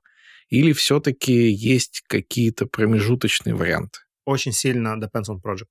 Тут весь вопрос, что для тебя является критерием выхода из тестирования. То есть ты, когда инициируешь проект, ты должен определить вот эти критерии входа-выхода. Можешь ли ты выйти из проекта, если у тебя есть какая-то деградация по какому-то из методов, по какой-то из ручек, не знаю, у тебя происходит деградация. Как часто эта ручка вызывается, насколько она важна, критична для бизнеса и так далее. То есть это вот по результатам нагрузочного тестирования ты это все описываешь. Ты как бы нашел какие-то проблемы, а дальше уже у тебя продукт-оунер, тут на самом деле сильно зависит от того, кем ты являешься в проекте. Если ты какой-то внешний аутсорсер, то есть твоя задача предоставить информацию владельцам продукта о системе. Ты не принимаешь решение о релизе. Если ты QA-инженер, который этим проектом занимается, в том числе и как функционально, и ты еще занимаешься нагрузкой, то у тебя есть пресловутая ручка, что можешь рубильник, не-не, мы это не релизим, ты сам решаешь. А если ты сам не решаешь, ты тогда должен предоставить информацию тому, тем, кто решает, собственно, что они будут делать. И они уже, собственно, принимают решение, отменяют релиз, не отменяют релиз, там, направляют доработку системы и так далее. А вообще а, нагрузка тестирования – это исследовательское действие, которое носит итеративный характер. Если ты начал, стартовал в проект нагруженного тестирования, то будь готов, что тебя он может засосать. Ты обязательно что-то найдешь, будет какая-то доработка, у тебя проект идет на вторую итерацию, то есть тебе надо тесты перезапускать, на третью итерацию, там еще что-то нашло, то есть еще какую-то новую проблему нашли, пофиксили, еще какую-то проблему нашли, пофиксили. И поэтому тебе на старте надо зафиксировать критерии входа и выхода. То есть в какой момент ты тест останавливаешь и говоришь, все, баста. Потому что если ты этого не сделал, ты можешь так потратить несколько месяцев, э, и потом к тебе придут менеджеры и скажут, ребят, чем вы занимаетесь? Мы там релиз просрочили, а вы все тесты гоняете по бесконечному кругу. А если какая-то ручка деградировала, но за этой ручкой стоит там ряд систем, ну, то есть есть там сервис, этот сервис дергает базу, в этой базе там еще что-то происходит, а кто в итоге разбирается, где bottleneck произошел? То есть ты только отдаешь разработчикам, типа, ребята, вот здесь у вас проблема с перформансом или ты как-то можешь помочь им разобраться, а где именно у них проблема? Это все зависит от того, насколько ты скилловый. По большей части на рынке очень много специалистов, которые умеют подать нагрузку, но не умеют анализировать. Ты знаешь, этот путь, э, как из варяг в реке, тут путь от инженера который умеет генерировать нагрузку, до инженера по производительности. Потому что когда ты начинаешь уже как инженер, ну, правда, тут опять же у тебя должно быть на это время, ты начинаешь заглядывать в метрики, ковырять, собственно, находить, где у тебя bottleneck находится, и уже идти к конкретным людям с конкретной проблемой. Это на самом деле впоследствии это сильно экономит время. Ну, либо ты можешь быть аутсорсером, который вот у тебя задача не стоит в том, что ты должен найти bottleneck. У тебя задача провести нагрузочный тест и написать результаты. Ты наш писал результаты, вот, пожалуйста, делайте с ними, что хотите. Большинство, на самом деле, кандидатов, мы у нас, почему проблема тоже сейчас с наймом, а большинство кандидатов на рынке, на самом деле, они умеют подать нагрузку, но с анализом у них проблемы. То есть они не, не умеют мониторинг, не умеют, вот, не разбираются в этом всем. Я считаю, как бы надо индустрию двигать в сторону улучшения, то есть в сторону того, чтобы люди росли как инженеры. До сих пор мы говорили с тобой только про синхронное взаимодействие. То есть подали запросы, получили ответы. Но в больших системах очень много фоновых процессов, очень много разных асинхронных штук. Там через шину данных приходят какие-то задачи для там через очередь. Учитывает ли нагрузочное тестирование такие штуки и как вообще их учитывает? То есть как понять, что система, например, на эту ручку хорошо отвечает, но там с двух часов до трех часов ночи отвечает плохо, потому что что-то там в фоне происходит. Ну, ты должен знать все эти расписания по-хорошему. Условно говоря, методичка по поиску проблем. Если у тебя вот такая непонятная фигня случается, ты выясняешь, в какой момент она случается, ищешь, собственно, идешь к владельцам систем, к админам, выясняешь, собственно, что, что за фигня у тебя происходит. Сможешь хотя бы по логам даже элементарно анализируешь, если, конечно, у тебя есть к ним доступ. Ты смотришь, собственно, что у тебя происходит, произошло в этот момент. Это пресловутые всплески по нагрузке, могут быть деградации. Это вот очень часто видно, на самом деле, на длительных тестах, когда у тебя тесты больше нескольких часов, там, в течение суток, суток идут, ты видишь, в какой момент у тебя что-то у тебя по cron у срабатывает среди ночи. Очень часто, например, может какой-нибудь бэкап начать сниматься, у тебя может начать все деградировать, тебе плохо становится и, прочее. То есть ты эти, эти моменты видишь и видишь их влияние. Когда ты проектируешь свои нагрузочные тесты, если у тебя есть в цели тестирования еще и проверить поведение системы во время таких всплесков, ты тоже должен проверять тогда тоже эти расписания выставлять на, на момент нагрузочного теста. У меня были проекты, которые с такой штукой. Мы два часа грузили, через первый час мы там запускали по крону какие-то ряд операций, которые, собственно, видели, ага, мы теряем события во время этих крон. Ну окей, с фоновыми процессами, с кронжобами более-менее понятно. А что, если сервис, кроме того, что отвечает на ручку, еще обрабатывает какие-нибудь э, задачи, которые приходят, например, из э, кавки? ты должен контролировать на метриках, собственно, уровень этих задач. И нагрузочное тестирование тоже в том числе история про observability. То есть ты должен знать по-хорошему о системе все, если ты хочешь конкретно сказать. Знаешь, вот у тебя один из принципов нагрузочного тестирования, то, что тесты должны быть воспроизводимы. Там второе, то, что они должны приносить результаты, там бюджет должен быть разумным и так далее. Воспроизводимый тест — это, в принципе, как и в автоматизированном тестировании, как и в автотестах. Ты должен уметь запускать там 10 раз тест одинаковый и получать 10 раз одинаковые результаты. Если они у тебя каждый раз разные, ищи, в чем проблема. Потому что адекватно оценивать результаты, когда у тебя такая дисперсия есть, ты не можешь. Ты не сможешь, получается, оценивать релиз. Ты не сможешь его протестировать, потому что у тебя все скачет постоянно. А, и вот скачет, тебе надо понять причину, из-за чего все скачет. То есть чаще всего во всех методичках рекомендуют смотрите на фоновую нагрузку, что у вас происходит в системе, смотрите в метрике, ищите, смотрите, разбирайтесь. Слушай, ну а я знаю, что нагрузочные тесты тоже часто привязаны к расписанию. Может ли быть такое, что вот в эти часы, когда проходят нагрузочные тесты, все хорошо, а реальные пользователи приходят в другое время суток, и все плохо? Как мы можем от этого защититься? Это вот пресловутый observability. Ты должен знать, как отвечает твоя система, как отвечают другие системы, какая утилизация ресурсов на других системах, хватает ли везде всего, и исходя из этого принимать решение нагрузки. Именно поэтому, например, у нас есть так называемая такая штука, как центральный стресс-тест в Озоне. Как раз мы прогружаем все и вся в один, в один момент времени, как раз чтобы вот эти вот эффекты, связанные с а, того, что где-то там проблема сервиса соседа, что где-то там сервис сосед в этот момент нагружен, и из-за этого он плохо отвечает, из-за этого у нас деградирует, чтобы мы это тоже видели. Но это в основном основном касается таких ребят, у кого а, большие кубернетс-кластера с огромным количеством микросервисов в подрахах. Ты много упоминал о том, что у нас есть некоторые проблемы, что умеют люди нагружать, но не умеют интерпретировать, или о том, что, значит, есть разный уровень подготовки. Как ты вообще оцениваешь рынок? Насколько специалисты по нагрузочному тестированию подготовлены к работе? Сколько таких хорошо подготовленных специалистов? Насколько рынок развит? Ну, смотри, я как оцениваю, вот подготовлены к работе где?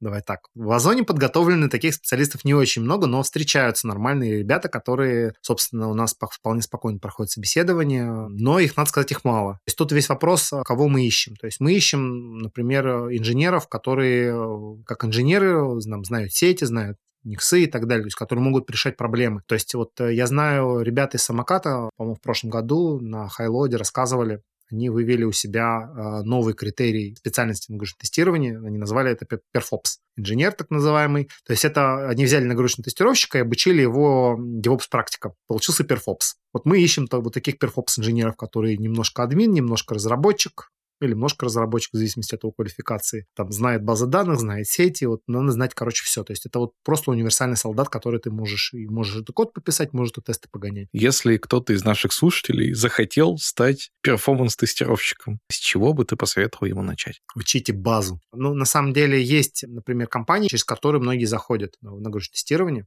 Это вот, в частности, Performance Lab, это различные аутсорсинг компании, типа iTech, Luxoft, где реально, мы, в принципе, можно попасть через там, стажировки, где тебя там научат чему-то. А если ты вот с нуля входишь в индустрию, тут, конечно, сложно, а ты как минимум в принципе, все равно должен чему-то научиться. То есть, как минимум, должен изучить инструмент, как минимум подачи нагрузки, научиться там каких-то базовые основы, ну, мониторинга, как минимум, хоть в чем-то ориентироваться. То есть понятно, что не ожидают от человека, который э, женом пришел, большой квалификации там во всем подряд. То есть понятно, что ты, ты должен хотя бы что-то уметь делать как минимум создавать нагрузочные тесты и там поддерживать их. Самое простое, на самом деле, когда ты только начинаешь, это с этого, наверное, начинает все, тебя сажают на поддержку какого-то теста, задача там его запускать, поддерживать и дорабатывать, когда тебе не надо писать с нуля. И вот у тебя есть момент вот потихонечку начать изучать, тебе прилетают новые задачки на доработку, ты уже там изучаешь инструменты, смотришь различные конференции, выступления по нагрузочному тестированию не только.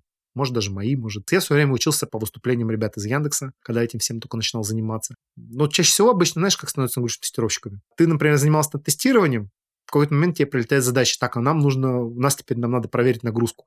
Напишите, нагрузите мне. Ты начинаешь изучать, как мне нагрузить это. Проходишь какой-нибудь курс по Gmetru, создаешь тест, какую задачу решаешь практически. Потом что-то тебе, тебе таких задач какой-то момент больше, больше, больше, потом у тебя появляется запись в резюме, на тебя начинают выходить и начинают тебя хантить как не в себя. В индустрии на самом деле специалистов очень мало, рынок очень сильно перегрет. Получается, что вот хватаются за всех кандидатов активно, и э, если ты хоть чего-то умеешь, если у тебя строчка из Gmail, например, там, какой-то инструментарий, то тебя, скорее всего, позовут на собеседование на нагрузочное тестирование в какой-нибудь из компаний где нужны нагрузки тестировщики, и, собственно, ты вот таким человеком стал. Но это, конечно, со стороны зайти проще, естественно. С нуля, если начинать там, то это вот через курсы. Я знаю очень много народу, ребята вот из Performance Lab, они там обучают, по-моему, мне кажется, даже бесплатно они там это учат, и потом на свои проекты выводят людей. А сейчас, мои дорогие слушатели, давайте продолжим наше увлекательное путешествие по бигтехам и по тому, как у них устроено нагрузочное тестирование, и поговорим с э, нашим специальным гостем из Авито.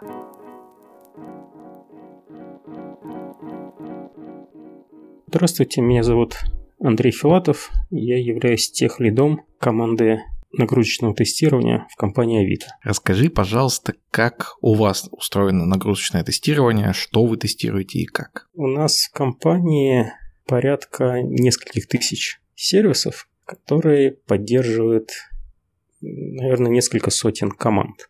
А из этих нескольких тысяч сервисов в критических пользовательских сценариях участвует несколько сотен сервисов. И тестирование нагрузочное мы выстраиваем Таким образом, чтобы команды по возможности могли сами их проводить, потому что ресурсов той команды, которую я представляю, для покрытия всех тестов всех сервисов априори недостаточно. И наша задача, как некоторого центра экспертизы по нагрузочному тестированию, предоставить командам подходящие им инструменты, чтобы они могли самостоятельно проводить нагрузочные тесты или в более широком смысле тесты производительности на разных стадиях разработки своих сервисов. Сюда входит как тестирование в изолированном контуре, тестирование встроенное в CI/CD пайплайны, также в том числе и тестирование в продакшене. И задача нашей команды, как я уже сказал, предоставить нужные для этого инструменты проконтролировать, что команды ими пользуются правильно, а также по возможности обучить команды, внедрить в них те знания, которые им не хватает для проведения теста. Так как область это немного не стандартная для типичного разработчика или тестировщика, и определенные нюансы, которые инженеры могут не знать, мы должны им рассказать, по возможности предупредить их в каких-то моментах, которые важны для верной подготовки теста или интерпретации результатов теста. И в этом направлении мы тоже двигаемся и развиваем различные элементы обучения команд. Это если вкратце. Если я правильно понял, то каждая конкретная команда может воспользоваться вашими инструментами для своих сервисов. Но ведь паттерн использования, собственно, сайта, сервисов, он в основном такой, что, наверное, человек нагружает сразу все. Ну, если пришло там сразу какой-то миллион пользователей, то, скорее всего, это не один какой-то сервис нагружается, а целая цепочка. Расскажи, пожалуйста, как вы такие сценарии проверяете? Да, совершенно верно. Мы пытаемся выстроить так называемую пирамиду performance -тестирования, как я ее называю. То есть предоставить э, возможность тестировать свой сервис и отдельный функционал на разных стадиях. К таким стадиям я отношу как тестирование непосредственно конечных сервисов, которые разрабатывают команды. Это э, тестирование на различных стадиях разработки, тестирование приемочное на уровне CI пайплайна, а, в том числе тестирование в продакшене изолированное самого сервиса, так и тестирование в продакшене всего Авито в целом. Это мы немножко разделяем два разных подхода. Мы можем в продакшене тестировать как отдельный сервис, так и Авито в целом, то есть то, как Авито пользуются внешние пользователи. То есть нагружать, э, подавать нагрузку, как будто бы это подают внешние пользователи. И тут подход немножко отличается. И если мы говорим про отдельные сервисы, то команды ориентируются на ту нагрузку, которую они видят в мониторинге и планы по росту этой нагрузки. То есть как, какая будет динамика роста нагрузки в будущем, в зависимости от того, какие сервисы вышестоящие будут в них ходить. И такие тесты команды могут проводить в большей степени самостоятельно, частично в изолированном контуре, определенные кейсы могут тестировать. Частично недостающие кейсы можно тестировать в продакшене. В каждом из подходов есть определенные нюансы, э, но команды вольны сами выбирать, где им тестироваться, исходя из тех рисков, которые они видят, и того баланса между э, там, скоростью разработки фич и длиной релизных циклов. Если мы говорим про тесты Авито как единого целого, то есть когда мы имитируем воздействие внешних пользователей, то здесь это уже наша зона ответственности как центр экспертизы. И вот такого рода тесты проводим уже мы сами. То есть мы сами подготавливаем профиль нагрузки, сами подаем внешнюю нагрузку, которая, как ты сказал, растекается внутрь ну, по дереву э, сервисов и анализируем их результаты и ищем узкое место. То есть это два направления тестирования. В одном случае это изолированное тестирование конкретных конечных или промежуточных сервисов, во втором случае это тестирование Авито как, как единого целого, и в котором мы подаем нагрузку из, ну, как будто бы извне, имитируя реальных пользователей. Ты упомянул, что для того, чтобы понять, какую, собственно, нагрузку нужно подавать, мы смотрим текущие показатели, которые ну, в мониторинге можем увидеть, и ориентируемся на некоторый прогноз. Но прогноз, скорее всего, делает бизнес, а прогноз в терминах бизнеса – это количество там пользователей, покупок, ну, каких-то действий. Расскажи, пожалуйста, как вот этот бизнесовый прогноз превращается в технический прогноз, что в такой-то сервис придет такой-то РПС? Это достаточно сложный вопрос, и, наверное, у нас нет какого-то готового решения в виде серебряной пули для этого. Это точно э, прогнозируется маркетологами и через продуктов отдельных направлений спускается уже, ну, совместно с техническими специалистами, спускается до конкретных команд и их сервисов, и они могут оценивать, какой приток а, запросов к ним будет ожидаться в том или ином горизонте событий. Но тут эта задача еще усугубляется тем, что помимо органического роста нагрузки или каких-то маркетинговых активностей, внутреннее состояние сервисов тоже не стоит на месте появляются новые сервисы, меняются пути обработки запросов, скажем так. То есть, если раньше один сервис ходил в другой напрямую, теперь он может ходить как-то по-другому, затрагивать другие сервисы и прочее. То есть, таким образом, даже не имея органического роста трафика маркетинговых компаний, у нас э, на конкретный конечный сервис нагрузка может также изменяться, расти, уменьшаться, лавинно расти. Бывает такое, что один сервис переписал свой функционал и мог э, ожидаемо или неожидаемо приложить другой сервис. Такое тоже бывало. Мы пытаемся это контролировать, но тем не менее проблема такая существует. Если мы говорим про тестирование подготовки э, к различным маркетинг-компаниям и нагрузочного тестирования, приуроченного к этим компаниям, э, то здесь мы ориентируемся на прогнозы маркетологов по э, росту нагрузки на основные пользовательские сценарии, стараемся матчить эти сценарии на текущий профиль нагрузки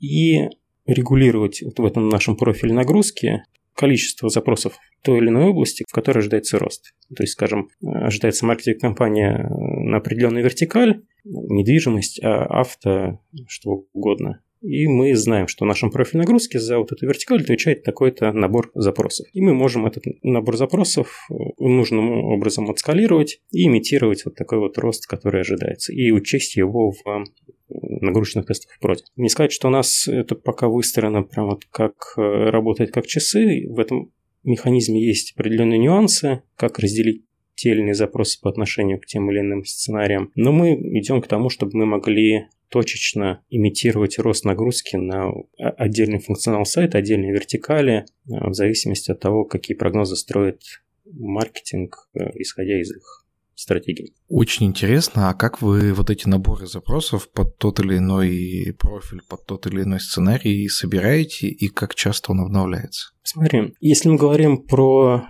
пользователей Авито, то их в сутки многие миллионы. И сформулировать ограниченный набор реальных пользовательских сценариев прописанных. Я зашел на одну страничку, нажал перешел на, не знаю, с поиска на карточку объявлений, нажал контакты, написал мессенджер. Очень сложно. Таких сценариев пользования, их многие сотни, а может тысячи и десятки тысяч. И они очень отличаются, потому что есть профессиональные продавцы, покупатели, есть частники, есть какие-то автоматизированные системы, и для каждой из них подготовить такого рода сценарий очень сложно. Более того, они будут видоизменяться и актуализировать и поддерживать в актуальном состоянии такое, такое множество сценариев очень сложно. А мы используем access-логи. То есть у нас собираются логи пользователей, достаточно обширного, ну, расширенного формата. Там содержится нужная нам информация для построения профиля, и мы используем эти логи как основу для формирования нашего профиля. Мы их анализируем, предобрабатываем, чтобы учесть потенциально опасные запросы, которые бы мы не хотели пользовать в нашем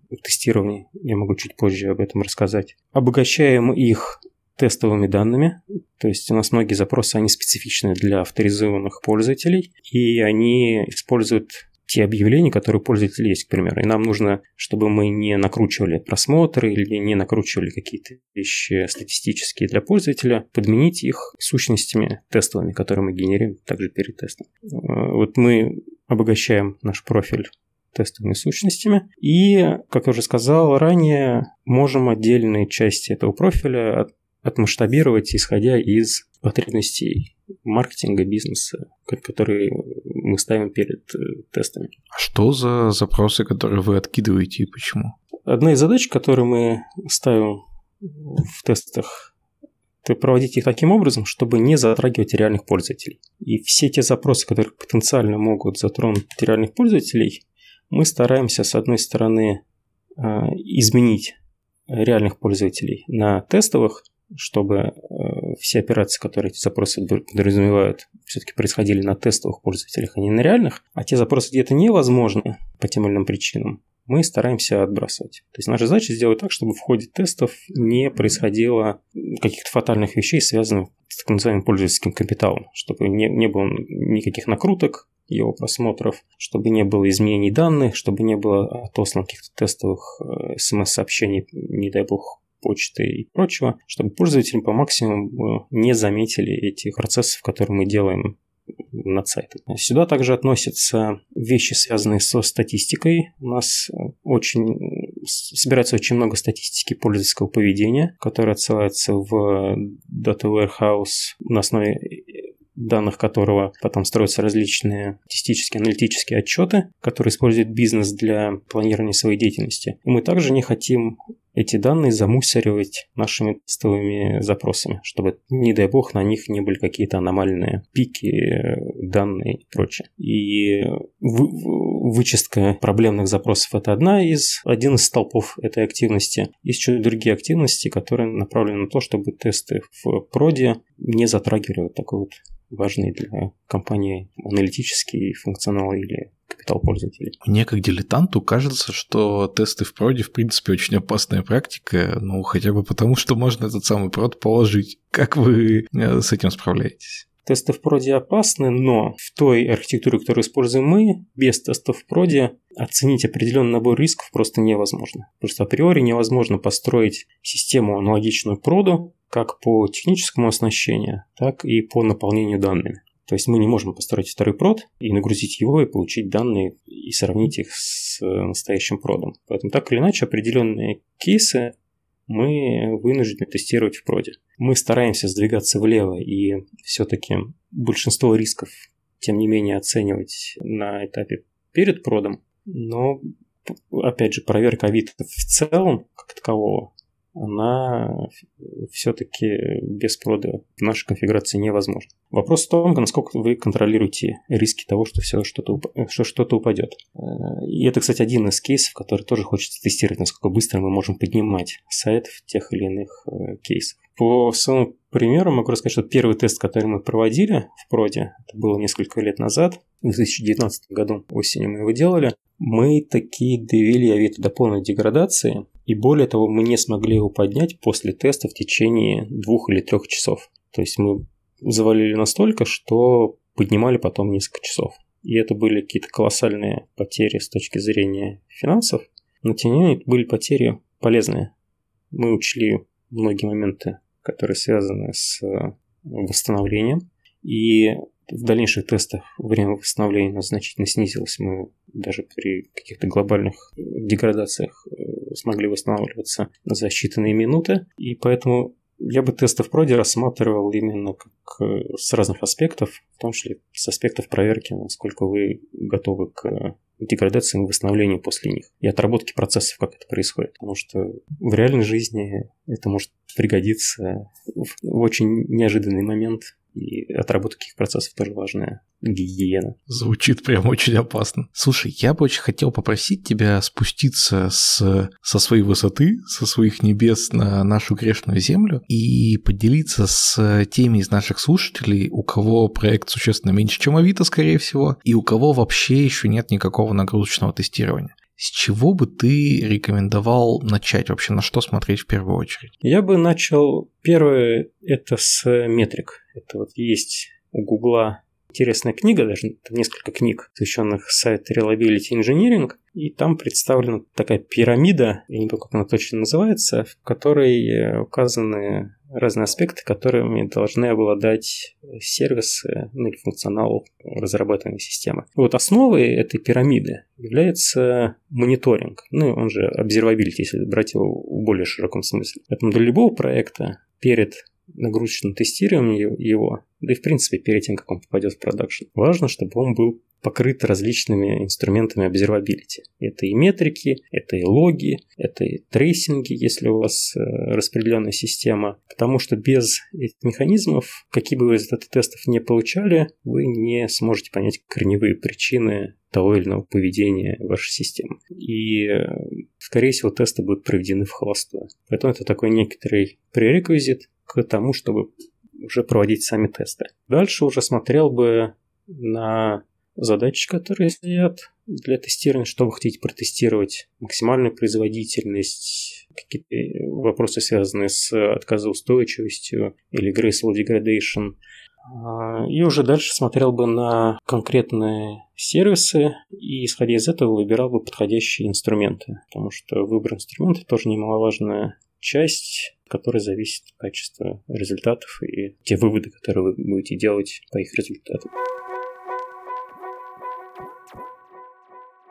Наши постоянные слушатели знают, что любую тему, и сегодняшняя не станет исключением, мы стараемся рассмотреть максимально с разных сторон. Продолжая мысль о том, с чего стоит начинать организацию нагрузочного тестирования в вашем проекте или в вашей компании, и как выбирать инструменты, как готовить вашу команду, Конечно, хочется позвать человека, который совсем недавно проходил этот путь, ну, почти что с самого начала. Итак, в нашем подкасте появляется еще один гость. Это Алена Брюханова, человек, которому удалось постоять у самых истоков нагрузочного тестирования, и было это совсем недавно в нотологии.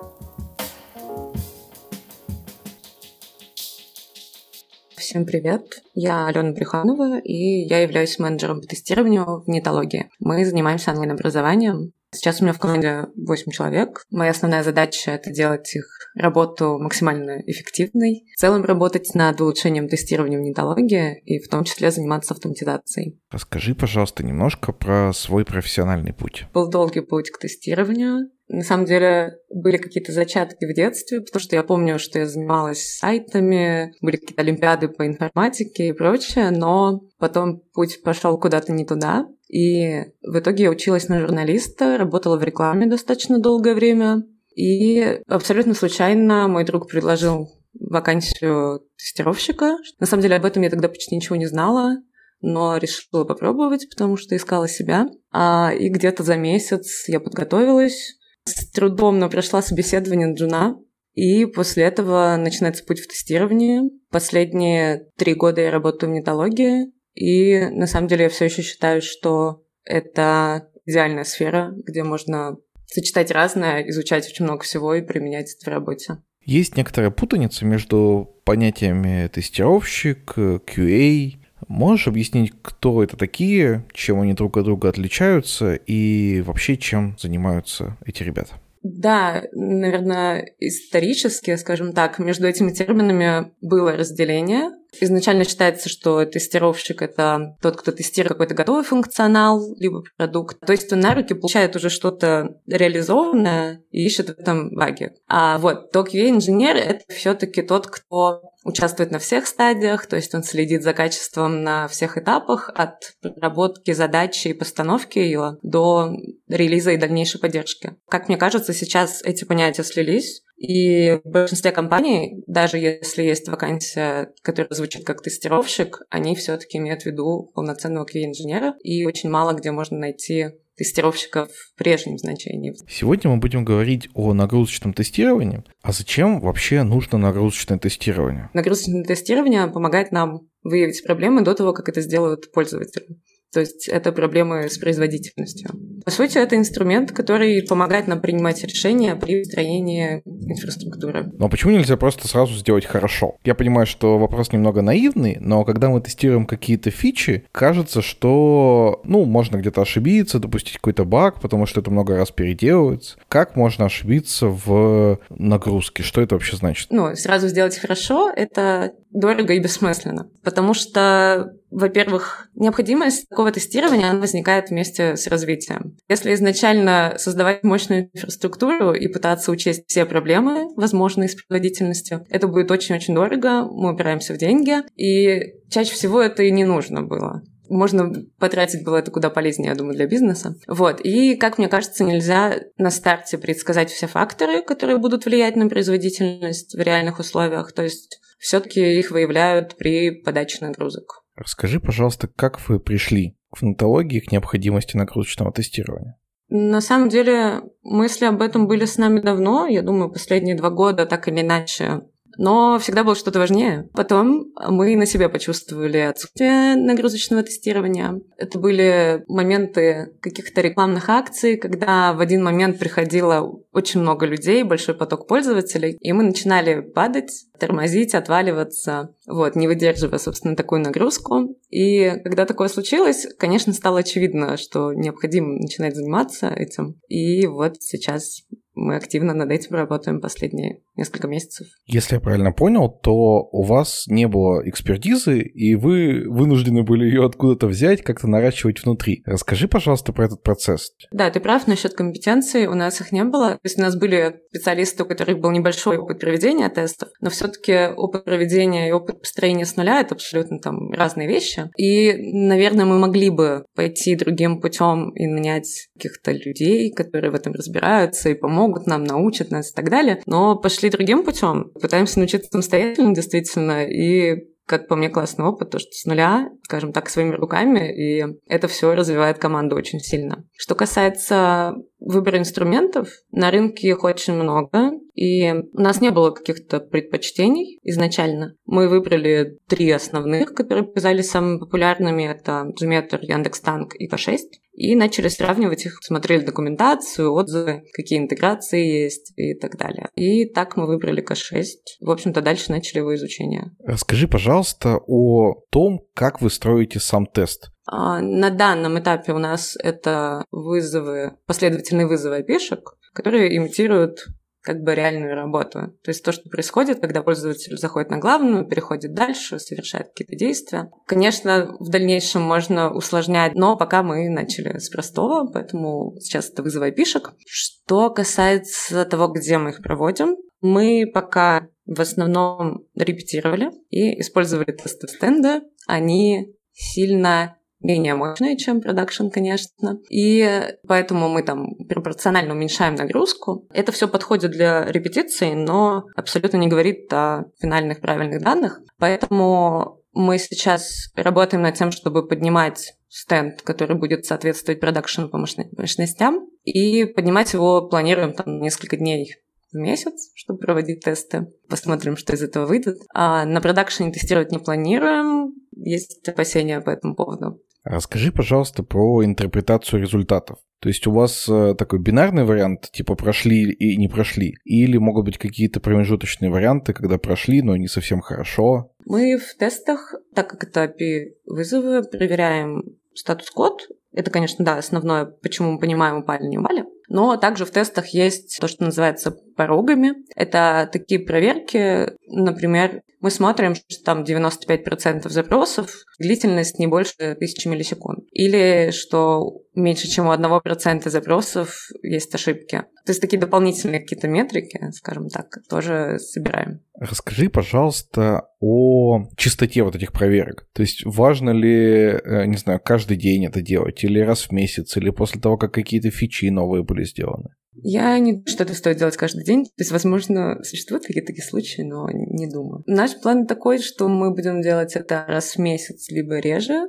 И да, тут согласна, что после больших релизов, каких-то больших изменений, в том числе инфраструктурных изменений, да, когда мы куда-то переезжаем или что-то происходит, важно проводить эти тесты, чтобы убедиться, что мы не просели в производительности ты рассказываешь о том, что этой системы не было, и вот сейчас она появляется. Но при этом сама система довольно сложная. То есть у вас есть э, стенды, которые будут подниматься, у вас есть инструменты, которые, собственно, создают нагрузку, у вас есть э, сам профиль нагрузки, который будет создаваться. Ну, то есть вообще довольно масштабная система. А расскажи, пожалуйста, а какие специалисты над этим работают и какой вклад? Где здесь э, QA, где здесь DevOps, где, может быть, разработчики чем-то помогают? Да, в основном над этим мы работаем командой QA, частью нашей команды, и командой SRE-инженеров, то есть это те специалисты, кто, собственно, создает и обслуживает нашу инфраструктуру. Если говорить о разделении обязанностей, то мы занимаемся самими тестами,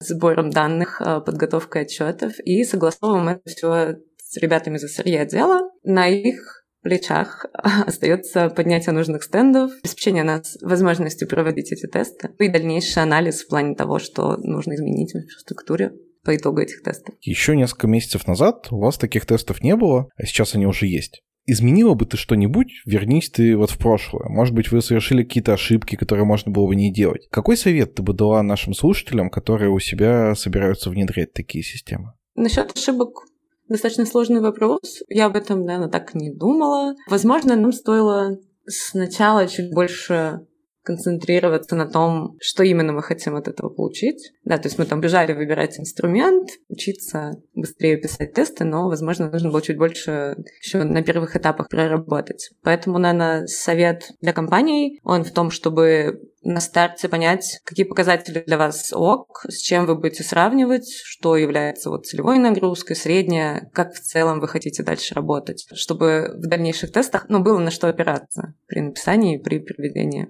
Вот. А дальше можно, в принципе, если система не очень сложная, осваивать какой-то такой же простой инструмент типа К6 и пробовать тыкать это на практике, на тех же тестовых стендах для начала, чтобы просто поучиться и понять, что из этого получится. Очень хочется, чтобы ты рассказала немножечко о своей команде и о том, как ты вот эти новшества к ним приносила, как внедряла. Было ли какое-нибудь торжение, типа, блин, это сложный инструмент, и не будем этим заниматься? Или наоборот, команда все на ура восприняла?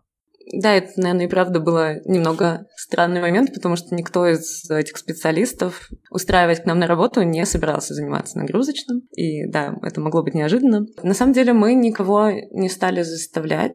Мы опросили команду и узнали, кто хочет этим заниматься, кому вообще в целом хоть сколько было бы интересно. Так собрали мини-команду, с которой дальше работали. Я подключала всех на этапе выбора инструмента, пыталась вовлекать. И, наверное, следующий такой, что для меня лайфхак, я надеюсь, что действительно для нас хорошо работает. Обычно, когда пытаешься изучить что-то новое, особенно если у тебя и мотивации там сильно большой не было, то сильно пугают длинные документации, длинные видео. А, кажется, что все это слишком, слишком сложно, что на это нет времени. И хочется отказаться, как-нибудь съехать с этой истории. Поэтому в таких случаях я обычно собираю какой-нибудь простой гайд. Получается, что, проходя его, за 10-15 минут можно разобраться от незнания вообще ничего в этом до момента, когда ты сам написал тест и запустил его, подал нагрузку. Да, это очень простой тест, но вот такое быстрое достижение в сложной непонятной новой сфере, мне кажется, оно упрощает и мотивирует дальше этим заниматься. Не знаю, этого ли заслуга, но в целом никто из тех, кто собирался заниматься, не отказался. Будет честно сказать, что сейчас не все этим занимаются, но все из них умеют уже умеют написать какие-то простые тесты, подать нагрузку. И да, не так давно никто из нас, в общем-то, с этим никогда не сталкивался. А когда перед тобой встала задача обучить команду, ты сразу поняла, что ты будешь учить не всех, а кого-то выберешь? Или это просто у кого-то есть желание, у кого-то нет желания? Или у вас какое-то внутреннее разделение есть? Почему так? Я не выбирала я предложила. Мне кажется, очень важно, чтобы э, было какое-то желание от человека в любом случае. И поэтому мы опрашивали людей. И вот те, кто проявил интерес, с теми работаем дальше над нагрузочным. Конечно, дальше, если у кого-то еще появится интерес, мы будем также подключать. Но, конечно, заставлять всех — вряд ли хороший путь. А был ли в какой-то момент у тебя страх, что все скажут, что не готовы этим заниматься, и ты останешься одним таким энтузиастом? Возможно, но на самом деле мне, наверное, было, что меня успокаивало, у нас все-таки есть, да, специалист, кто имел дело с проведением тестов на прежней работе. И я все равно рассчитывала, конечно, хотя бы на одного человека из команды. Вот. Ну да, конечно, всегда есть опасения, что не получится заинтересовать или как-то вовлечь. Функциональные тесты приходится дописывать после каждого изменения функциональности, ну то есть кажется, что довольно часто. А как часто вы будете дорабатывать или делать какие-то новые нагрузочные тесты? Сейчас мне кажется, что их не нужно будет переписывать в плане того, что будет что-то сильно меняться, но мне кажется, мы будем их переписывать и развивать в плане ну, усложнения и дальнейшего нашего развития в этой всей большой истории. Как пример, то, что в будущем мы также хотим уметь нагружать базу данных напрямую, то есть добавятся еще тесты. Пока что мы начали с простого, но да, по мере усложнения, я думаю, мы будем продолжать это дописывать и улучшать. Круто. Ну и давай напоследок расскажи, пожалуйста, немножечко о планах на будущее. Ты уже начала говорить о том, что вы собираетесь базу данных грузить. Как ты видишь целевую картину там через год, через два? Я думаю, что идеальная картина для меня выглядит как-то так, что мы раз в месяц проводим эти тесты, проводим их после крупных релизов.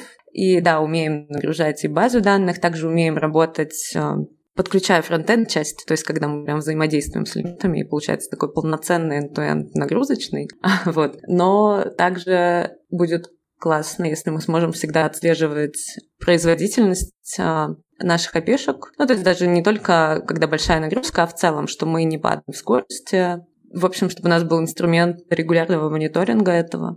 И главное, чтобы эти отчеты шли на пользу и действительно вносились изменения и улучшения по итогу этого. Насколько я понимаю, сейчас вы грузите только вот внешнюю часть вашего сервиса, но при этом есть же еще и внутренняя история с личными кабинетами, с видео, с какими-то тренажерами, которые у вас есть. А вот эти части вы собираетесь подвергать нагрузке?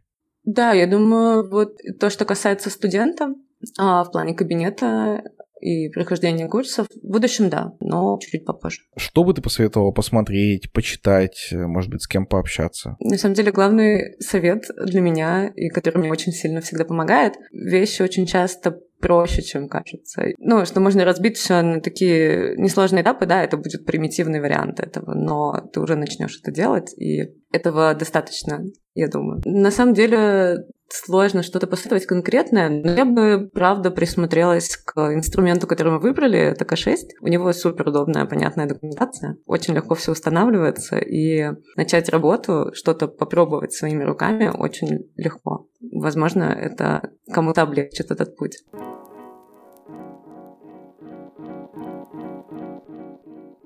Сегодня у нас получился не совсем обычный для нашего подкаста формат. Может быть, э, чуть более технический, может быть, чуть более детальный. Я, мои дорогие слушатели, с удовольствием почитаю ваше мнение о том, стоит ли так раскрывать темы, или вам больше нравится, когда мы стараемся все термины говорить так, чтобы было понятно даже тем, кто глубоко в тему не погружался. Жень, а как тебе? Что теперь ты знаешь про нагрузочное тестирование? Про нагрузочное тестирование я узнал больше, и это замечательно. Давай, наверное, пойдем по порядку. Причем по порядку, я даже не знаю, с какого порядка идти. То есть э, я очень доволен, как мы подобрали гостей в этот выпуск. Я очень рад похвалить нас с тобой. Мы провели замечательную работу. Мне очень понравилось, что мы позвали таких бигтехов, как Озон и Авито, которые прямо действительно нагрузочные-нагрузочные. Вот у них эти инструменты очень сильно уже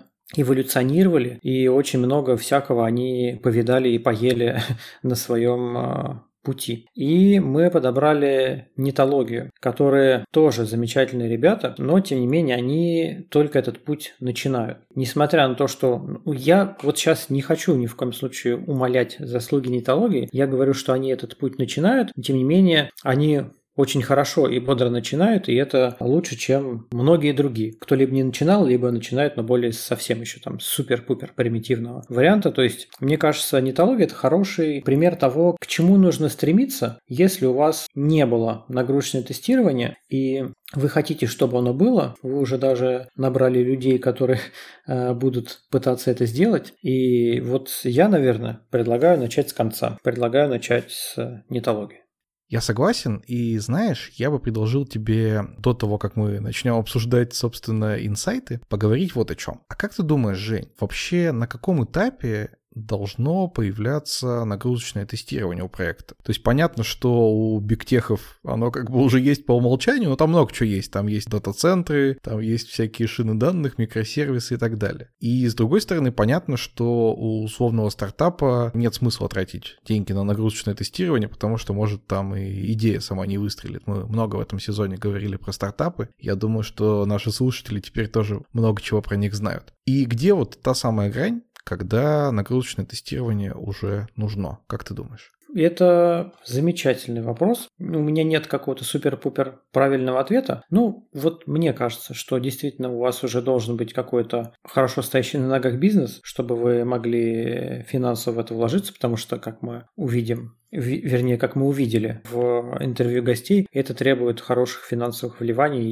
и в железо, и в работу людей. И мне кажется, что действительно некоторые проекты, они могут запросто жить без нагрузочного тестирования. Послушав выпуск про нагрузочное тестирование, вы не должны, не знаю, в каждую э, бочку заносить затычку нагрузочного тестирования. Если у вас сайт региональной автошколы, скорее всего, вам за нагрузочное тестирование не нужно. Но мне кажется, что если вот у тебя там e-commerce какой-нибудь, вот, и это не обязательно супер какой-нибудь там Озон или какой-нибудь там Яндекс.Маркет или еще что-то. Это просто, не знаю, какой-нибудь э, магазин региональный, но при этом у вас клиенты приносят регулярно прибыль, и они регулярно хотят открывать ваш сайт и там что-то покупать. И у вас есть либо какая-то сезонность, либо какие-то пики нагрузки нетипичные. Это какие-то рассылки, распродажи, всякие черные пятницы и вот это вот все. Когда у вас прям трафик сильно шкалит относительно нормы. Вот мне кажется, тогда нужно заниматься нагрузочным тестированием, чтобы понимать вообще, вот у вас эта река денег, которая на вас проливается, она прямо сейчас вам в кармашек зальется, или у вас сайт перестанет работать, или и она вся прольется мимо. Вот я бы, наверное, ориентировался на то, что когда у вас есть прогнозы какой-то нетиповой нагрузки. А ты как думаешь? Мне кажется, это прекрасный план, но я бы добавил еще вот что. Кажется, что решение о нагрузочном тестировании это все-таки не какая-то техническая финтифлюшка, как многие могли бы подумать, а это чисто такая прагматичная бизнесовая штука, и подходить к этому нужно ну, так же точно, как и к любым другим бизнесовым вопросам, а значит с прогнозами, с какими-то цифрами и, главное, с какими-то понятными требованиями.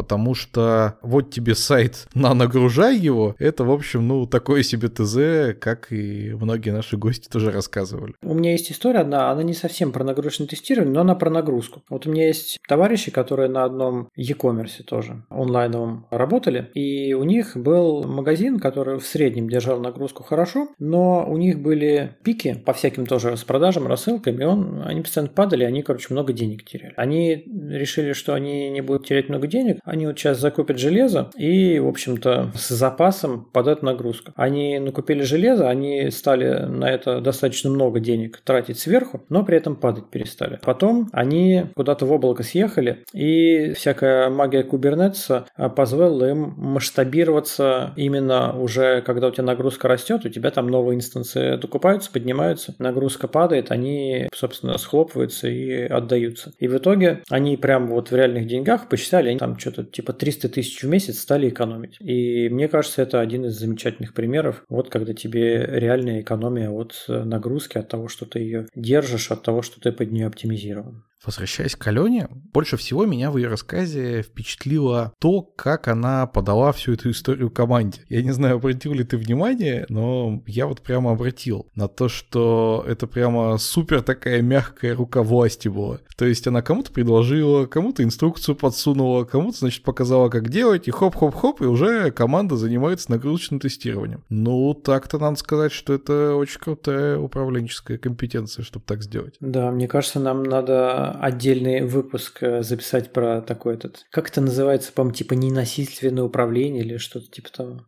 А, мне очень понравилось, чего ты начал э, разговор с Аленой, это вопрос, чем тестировщик отличается от QA. И я сейчас э, не хочу копать в детали, но мне кажется, что это классическая история, вот которая, не знаю, на Хабре, в Твиттере все обсуждают, бесконечно ругаются, это чем разработчик отличается от кодера, а он отличается от программиста, а он отличается от инженера. Просто в итоге все сейчас одно и то же называют разными словами, и каждый за это воюет. Ну, в общем, общем, Алена так и подтвердила, что все примерно как бы называют по-разному, но ждут э, инженеров по обеспечению качества. Ну и в какой-то момент админы превратились в девопсов, и всем было совершенно все равно, что девопс это вообще-то культура разработки, а совсем не название профессии. Ну да, потом мутировали в SRE, и до сих пор всем хорошо. Обрати внимание, что наши гости из бигтехов приводили такую сильную теоретическую основу. Рассказывали про то, что вот есть некоторые требования, есть некоторые стенды, мы там их так делаем, сяк делаем, но при этом, при всем, ребята из бигтехов не чураются тестировать прямо на проде. В то же время молодые в плане тестирования да, команда натологии может себе позволить вообще-то и отдельный нагрузочный стенд поднять. И это удивительный факт, потому что, казалось бы, должна эта история двигаться в обратном направлении. Ну, нет. А если открутить маховик времени назад и дойти до нашего спецвыпуска с Озон Техом про Хайлот, там CTO Озона нам объяснял, что на самом деле настолько супер дофига надо вложиться в железо, что это ну просто экономически невыгодно. По крайней мере, я так запомнил. Если я не прав, то поправь меня. Да нет, в этом и суть, что если ты хочешь э, что-то нагружать, то тебе нужно повторить это один в один. И совершенно не работает история с тем, что ты там типа одну десятую нагружаешь, а потом думаешь, что это в 10 раз, э, значит, больше у тебя получится. Ну да, нам, нам вот Иван из Озона рассказывал про коэффициент масштабирования, что он типа сначала работает, потом в какой-то момент он перестанет работать. Если вам хватает этого коэффициента масштабирования, у вас все окей, ну и что тогда мучиться? Все, кто нам рассказывал, что он тестировал на проде,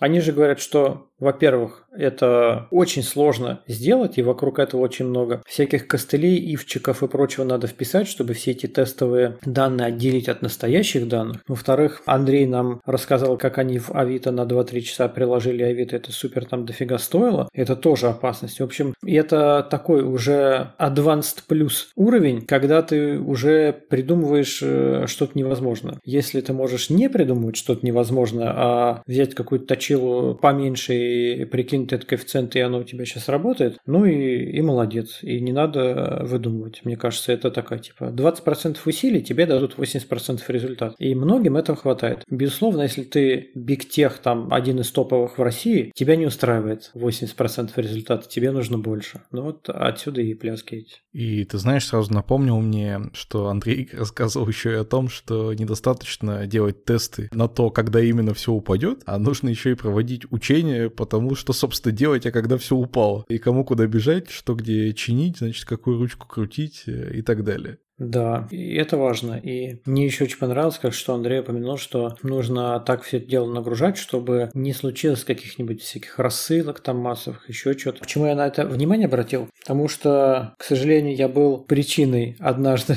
большой массовой фейковой рассылки в e-commerce крупном. Ну, я был джуниор, и я, короче, не очень понимал, как почтовый сервер настроен. И, в общем, я писал тестовый скрипт, отлаживал, и, в общем, случайно запустил на контрагентов таких юрлиц о рассылке, что у них там как будто бы якобы не, не все в порядке. И то и хорошо, там я приличными словами все писал. И потом нам недовольный клиент от e-commerce звонил, говорит, нам все контрагенты звонят, у них там что-то не все в порядке, что происходит, и вообще что наделали. А это я случайно не туда. Я что-то нажал, и, и все разослалось. Слушай, у меня тоже э, есть история, и она даже может быть немножко про нагрузочное тестирование. Я как-то игрался с э, локальным почтовым сервером, значит, установил себе почтовый сервер, сделал себе почтовый ящик, и чтобы проверить, что это работает, сделал себе скрипт, который сам себе отправляет письма. Но почему-то мне не пришло в голову, что делать этот скрипт с бесконечным циклом и без задержки плохой план. И я, значит, сам себе, ну, с локального компьютера на локальный компьютер начинаю слать сообщение. А там, когда присылается сообщение, нужно какое-то время, чтобы, значит, ну, снова проснулся терминал. И этого времени не хватает, и следующее письмо снова уходит. И я так сидел и смотрел, как мой компьютер просто заполняет сам себя, непонятно чем, фигачит там в терминал, значит, эти сообщения. Чуть ли там не из розетки пришлось дергать, чтобы остановить эту фигню. Да, понимаю тебя прекрасно. Блин, ну это оф-топ, конечно, все равно. Я как-то на степике проходил курс по Хаскелю, а там же э, все там через функции, там много рекурсий, они такие, ну, короче, будьте внимательны, сделайте нормальные условия выхода. И я тогда был тоже очень неопытным программистом, и меня постоянно все подвисало, потому что у меня не появлялось условия выхода из цикла. Ну, возвращаясь к нашим гостям, у меня был еще один инсайт э, от Вани про статическое нагрузочное тестирование. Я, если честно, сначала подумал, когда он спросил про статическое нагрузочное тестирование, что это типа, ну, нагружаешь всегда. Ну, типа статически. я тоже так подумал, Все да. время. А оказалось, что это просто, значит, э, код-ревью, о котором, между прочим, в этом сезоне мы уже говорили, но совершенно не под таким соусом. От просто инженера, вот по перформансу, который может посмотреть на ваш код, вообще ничего там не понимать в вашей функциональности, но сразу догадаться, что при больших нагрузках у вас вот э, тут вот и вот здесь вот могут быть некоторые сложности. Да, я удивлен, что такой какой-то отдельный специальный термин, что там прогонить стат-анализаторами и дайте другому посмотреть код. Я не знал, что существует термин, и я до сих пор не знаю, официальный ли это термин, или Ваня просто придумал, потому что ему так нравится. А еще мне очень понравилась история про то, что нагрузочное тестирование почти бесполезно, если у тебя проблемы с observability. Ну, то есть ты можешь э, запустить э, там тысячу э, виртуальных пользователей себе на сайт, но если при этом у тебя не налажен толком мониторинг, то тебе очень сложно будет понять, а где, собственно, и что у тебя сломалось. Ну, это кажется, что какая-то очень простая история, ну, из серии там, а ты не можешь куда-нибудь прийти, если ты не знаешь, куда идешь, и ты вот бежишь за все силы в другую сторону. Но при этом, э, действительно, я думаю, что многие на эти грабли наступают. И вот э, про observability тоже хоть отдельный выпуск пиши, как все это дело там настроить, чтобы было понятно, чтобы э, кончики, хвостики найти. И мне очень понравилась идея, что это обязательный пререквизит тому, чтобы вообще заниматься нагрузочным тестированием. Сначала настройте всякие мониторинги, логи, метрики, потом уже нагружайте, сидите. Ну и напоследок хочу поделиться с тобой и с нашими слушателями забавным фактом из своей жизни. Уже после того, как мы записали все интервью и начало этого выпуска, вот буквально вчера и сегодня, так получилось, что мы с командой тоже решили немножко позаниматься нагрузочным тестированием и понагружать один из э, наших инфраструктурных сервисов. Ну, естественно, мы не такие отчаянные, как наши гости. Это не продакшн вариант, а мы подняли его отдельно на такой же машине и пробуем, в общем, под разной нагрузкой. И И ты знаешь, там огромное количество всяких разных чудес. Вот, например, буквально за там 20 минут до того, как мы начали с тобой писать, ребята написали мне, что у них получается, что если они напрямую нагружают систему, то она держит 2000 RPS, а если перед ней стоит Nginx в виде прокси, то она почему-то держит э, почти 3000 RPS. И это, конечно, вообще необъяснимо никакими человеческими способами.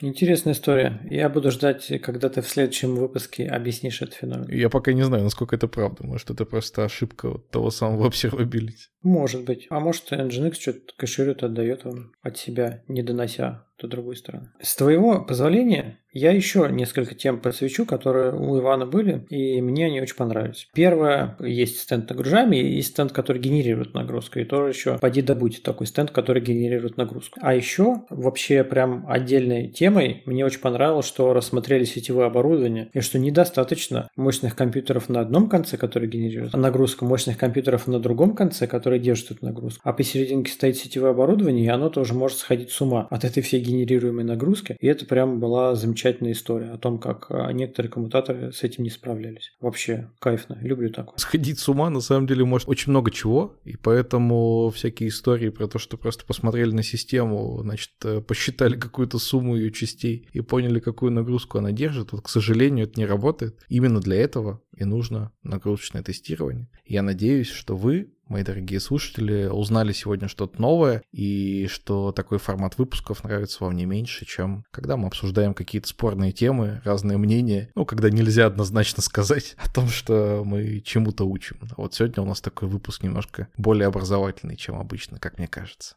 Видимо, хардовые темы такие более однозначные получаются. Две еще мысли, которые мне э, очень понравились. Мысль была у Ивана о том, что нужно иногда делать длительные тесты, то есть не сразу нагрузку нагнал и посмотрел там, до куда она доходит, у тебя система держит и выключил. А длительные тесты, которые могут там, там и сутки идти, и как раз они покрывают многие временные какие-то некоторые всплески, которые ты бы просто мог не заметить в ходе краткосрочного нагрузочного тестирования. И это, мне кажется, вообще замечательный идея, скорее всего, она выстрадана была такими багами и ошибками. Ну, такое приходит с опытом. Последнее – это то, что Ваня неоднократно говорил о том, что вот у ну, я так понимаю, у него, например, есть некий рубильник, который он может дернуть, когда, по его мнению, все, нагрузочное тестирование не проходит, такой нельзя катить в прод. И мне кажется, сейчас очень модно всем иметь такие рубильники. У безопасников обязательно должен быть такой рубильник. Вот сейчас у нагрузочных тестировщиков должен есть такой рубильник. Всякие девсекопсы, там они обязательно тоже рубильниками а, обкладываются. И, в общем, очень много рубильников, очень много труда докатить до продакшена хоть строчку кода. Блин, я не могу не поделиться, я тебе расскажу, я, скорее всего, это вырежу, но, но ты должен знать.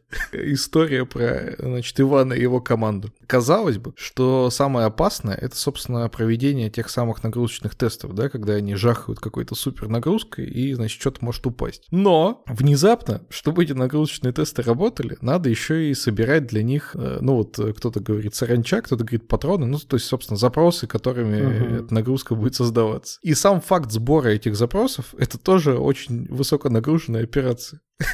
И эти ребята буквально на днях сделали очень больно инфраструктуре тем, что у них наложился одновременно сбор вот этих самых запросов от двух очень больших сервисов. А против такого у них рубильника не было. Пришлось вырубать более хардово. Это нагрузочное тестирование нагрузочного тестирования. Да, да, кроме шуток. Офигенная история. Может, и не стоит вырезать. Ну, а на этом все. Если вы, наши дорогие слушатели, дослушали до этого места, значит, скорее всего, что-то вы поняли и что-то у вас осталось, значит, скорее всего, вам было не скучно и не страшно, и эта тема понравилась тоже. А значит, я могу надеяться, что вы подпишетесь на наш подкаст на той площадке, где вы его слушаете, или зайдете в наш телеграм-канал, который так же, как и подкаст, называется Кода Кода, и в комментариях к посту оставите свое мнение об этом выпуске или свои какие-нибудь истории про нагрузку и про нагрузочное тестирование. Или даже какой-нибудь стикер хороший, добрый оставите. Так мы поймем, что вы все-таки дослушали до этого места. Да, объявляем неформальный конкурс стикеров. С вами был Виктор Корейша и Евгений Антонов. На этом все. Пока-пока. До новых встреч. Всем пока. Thank you.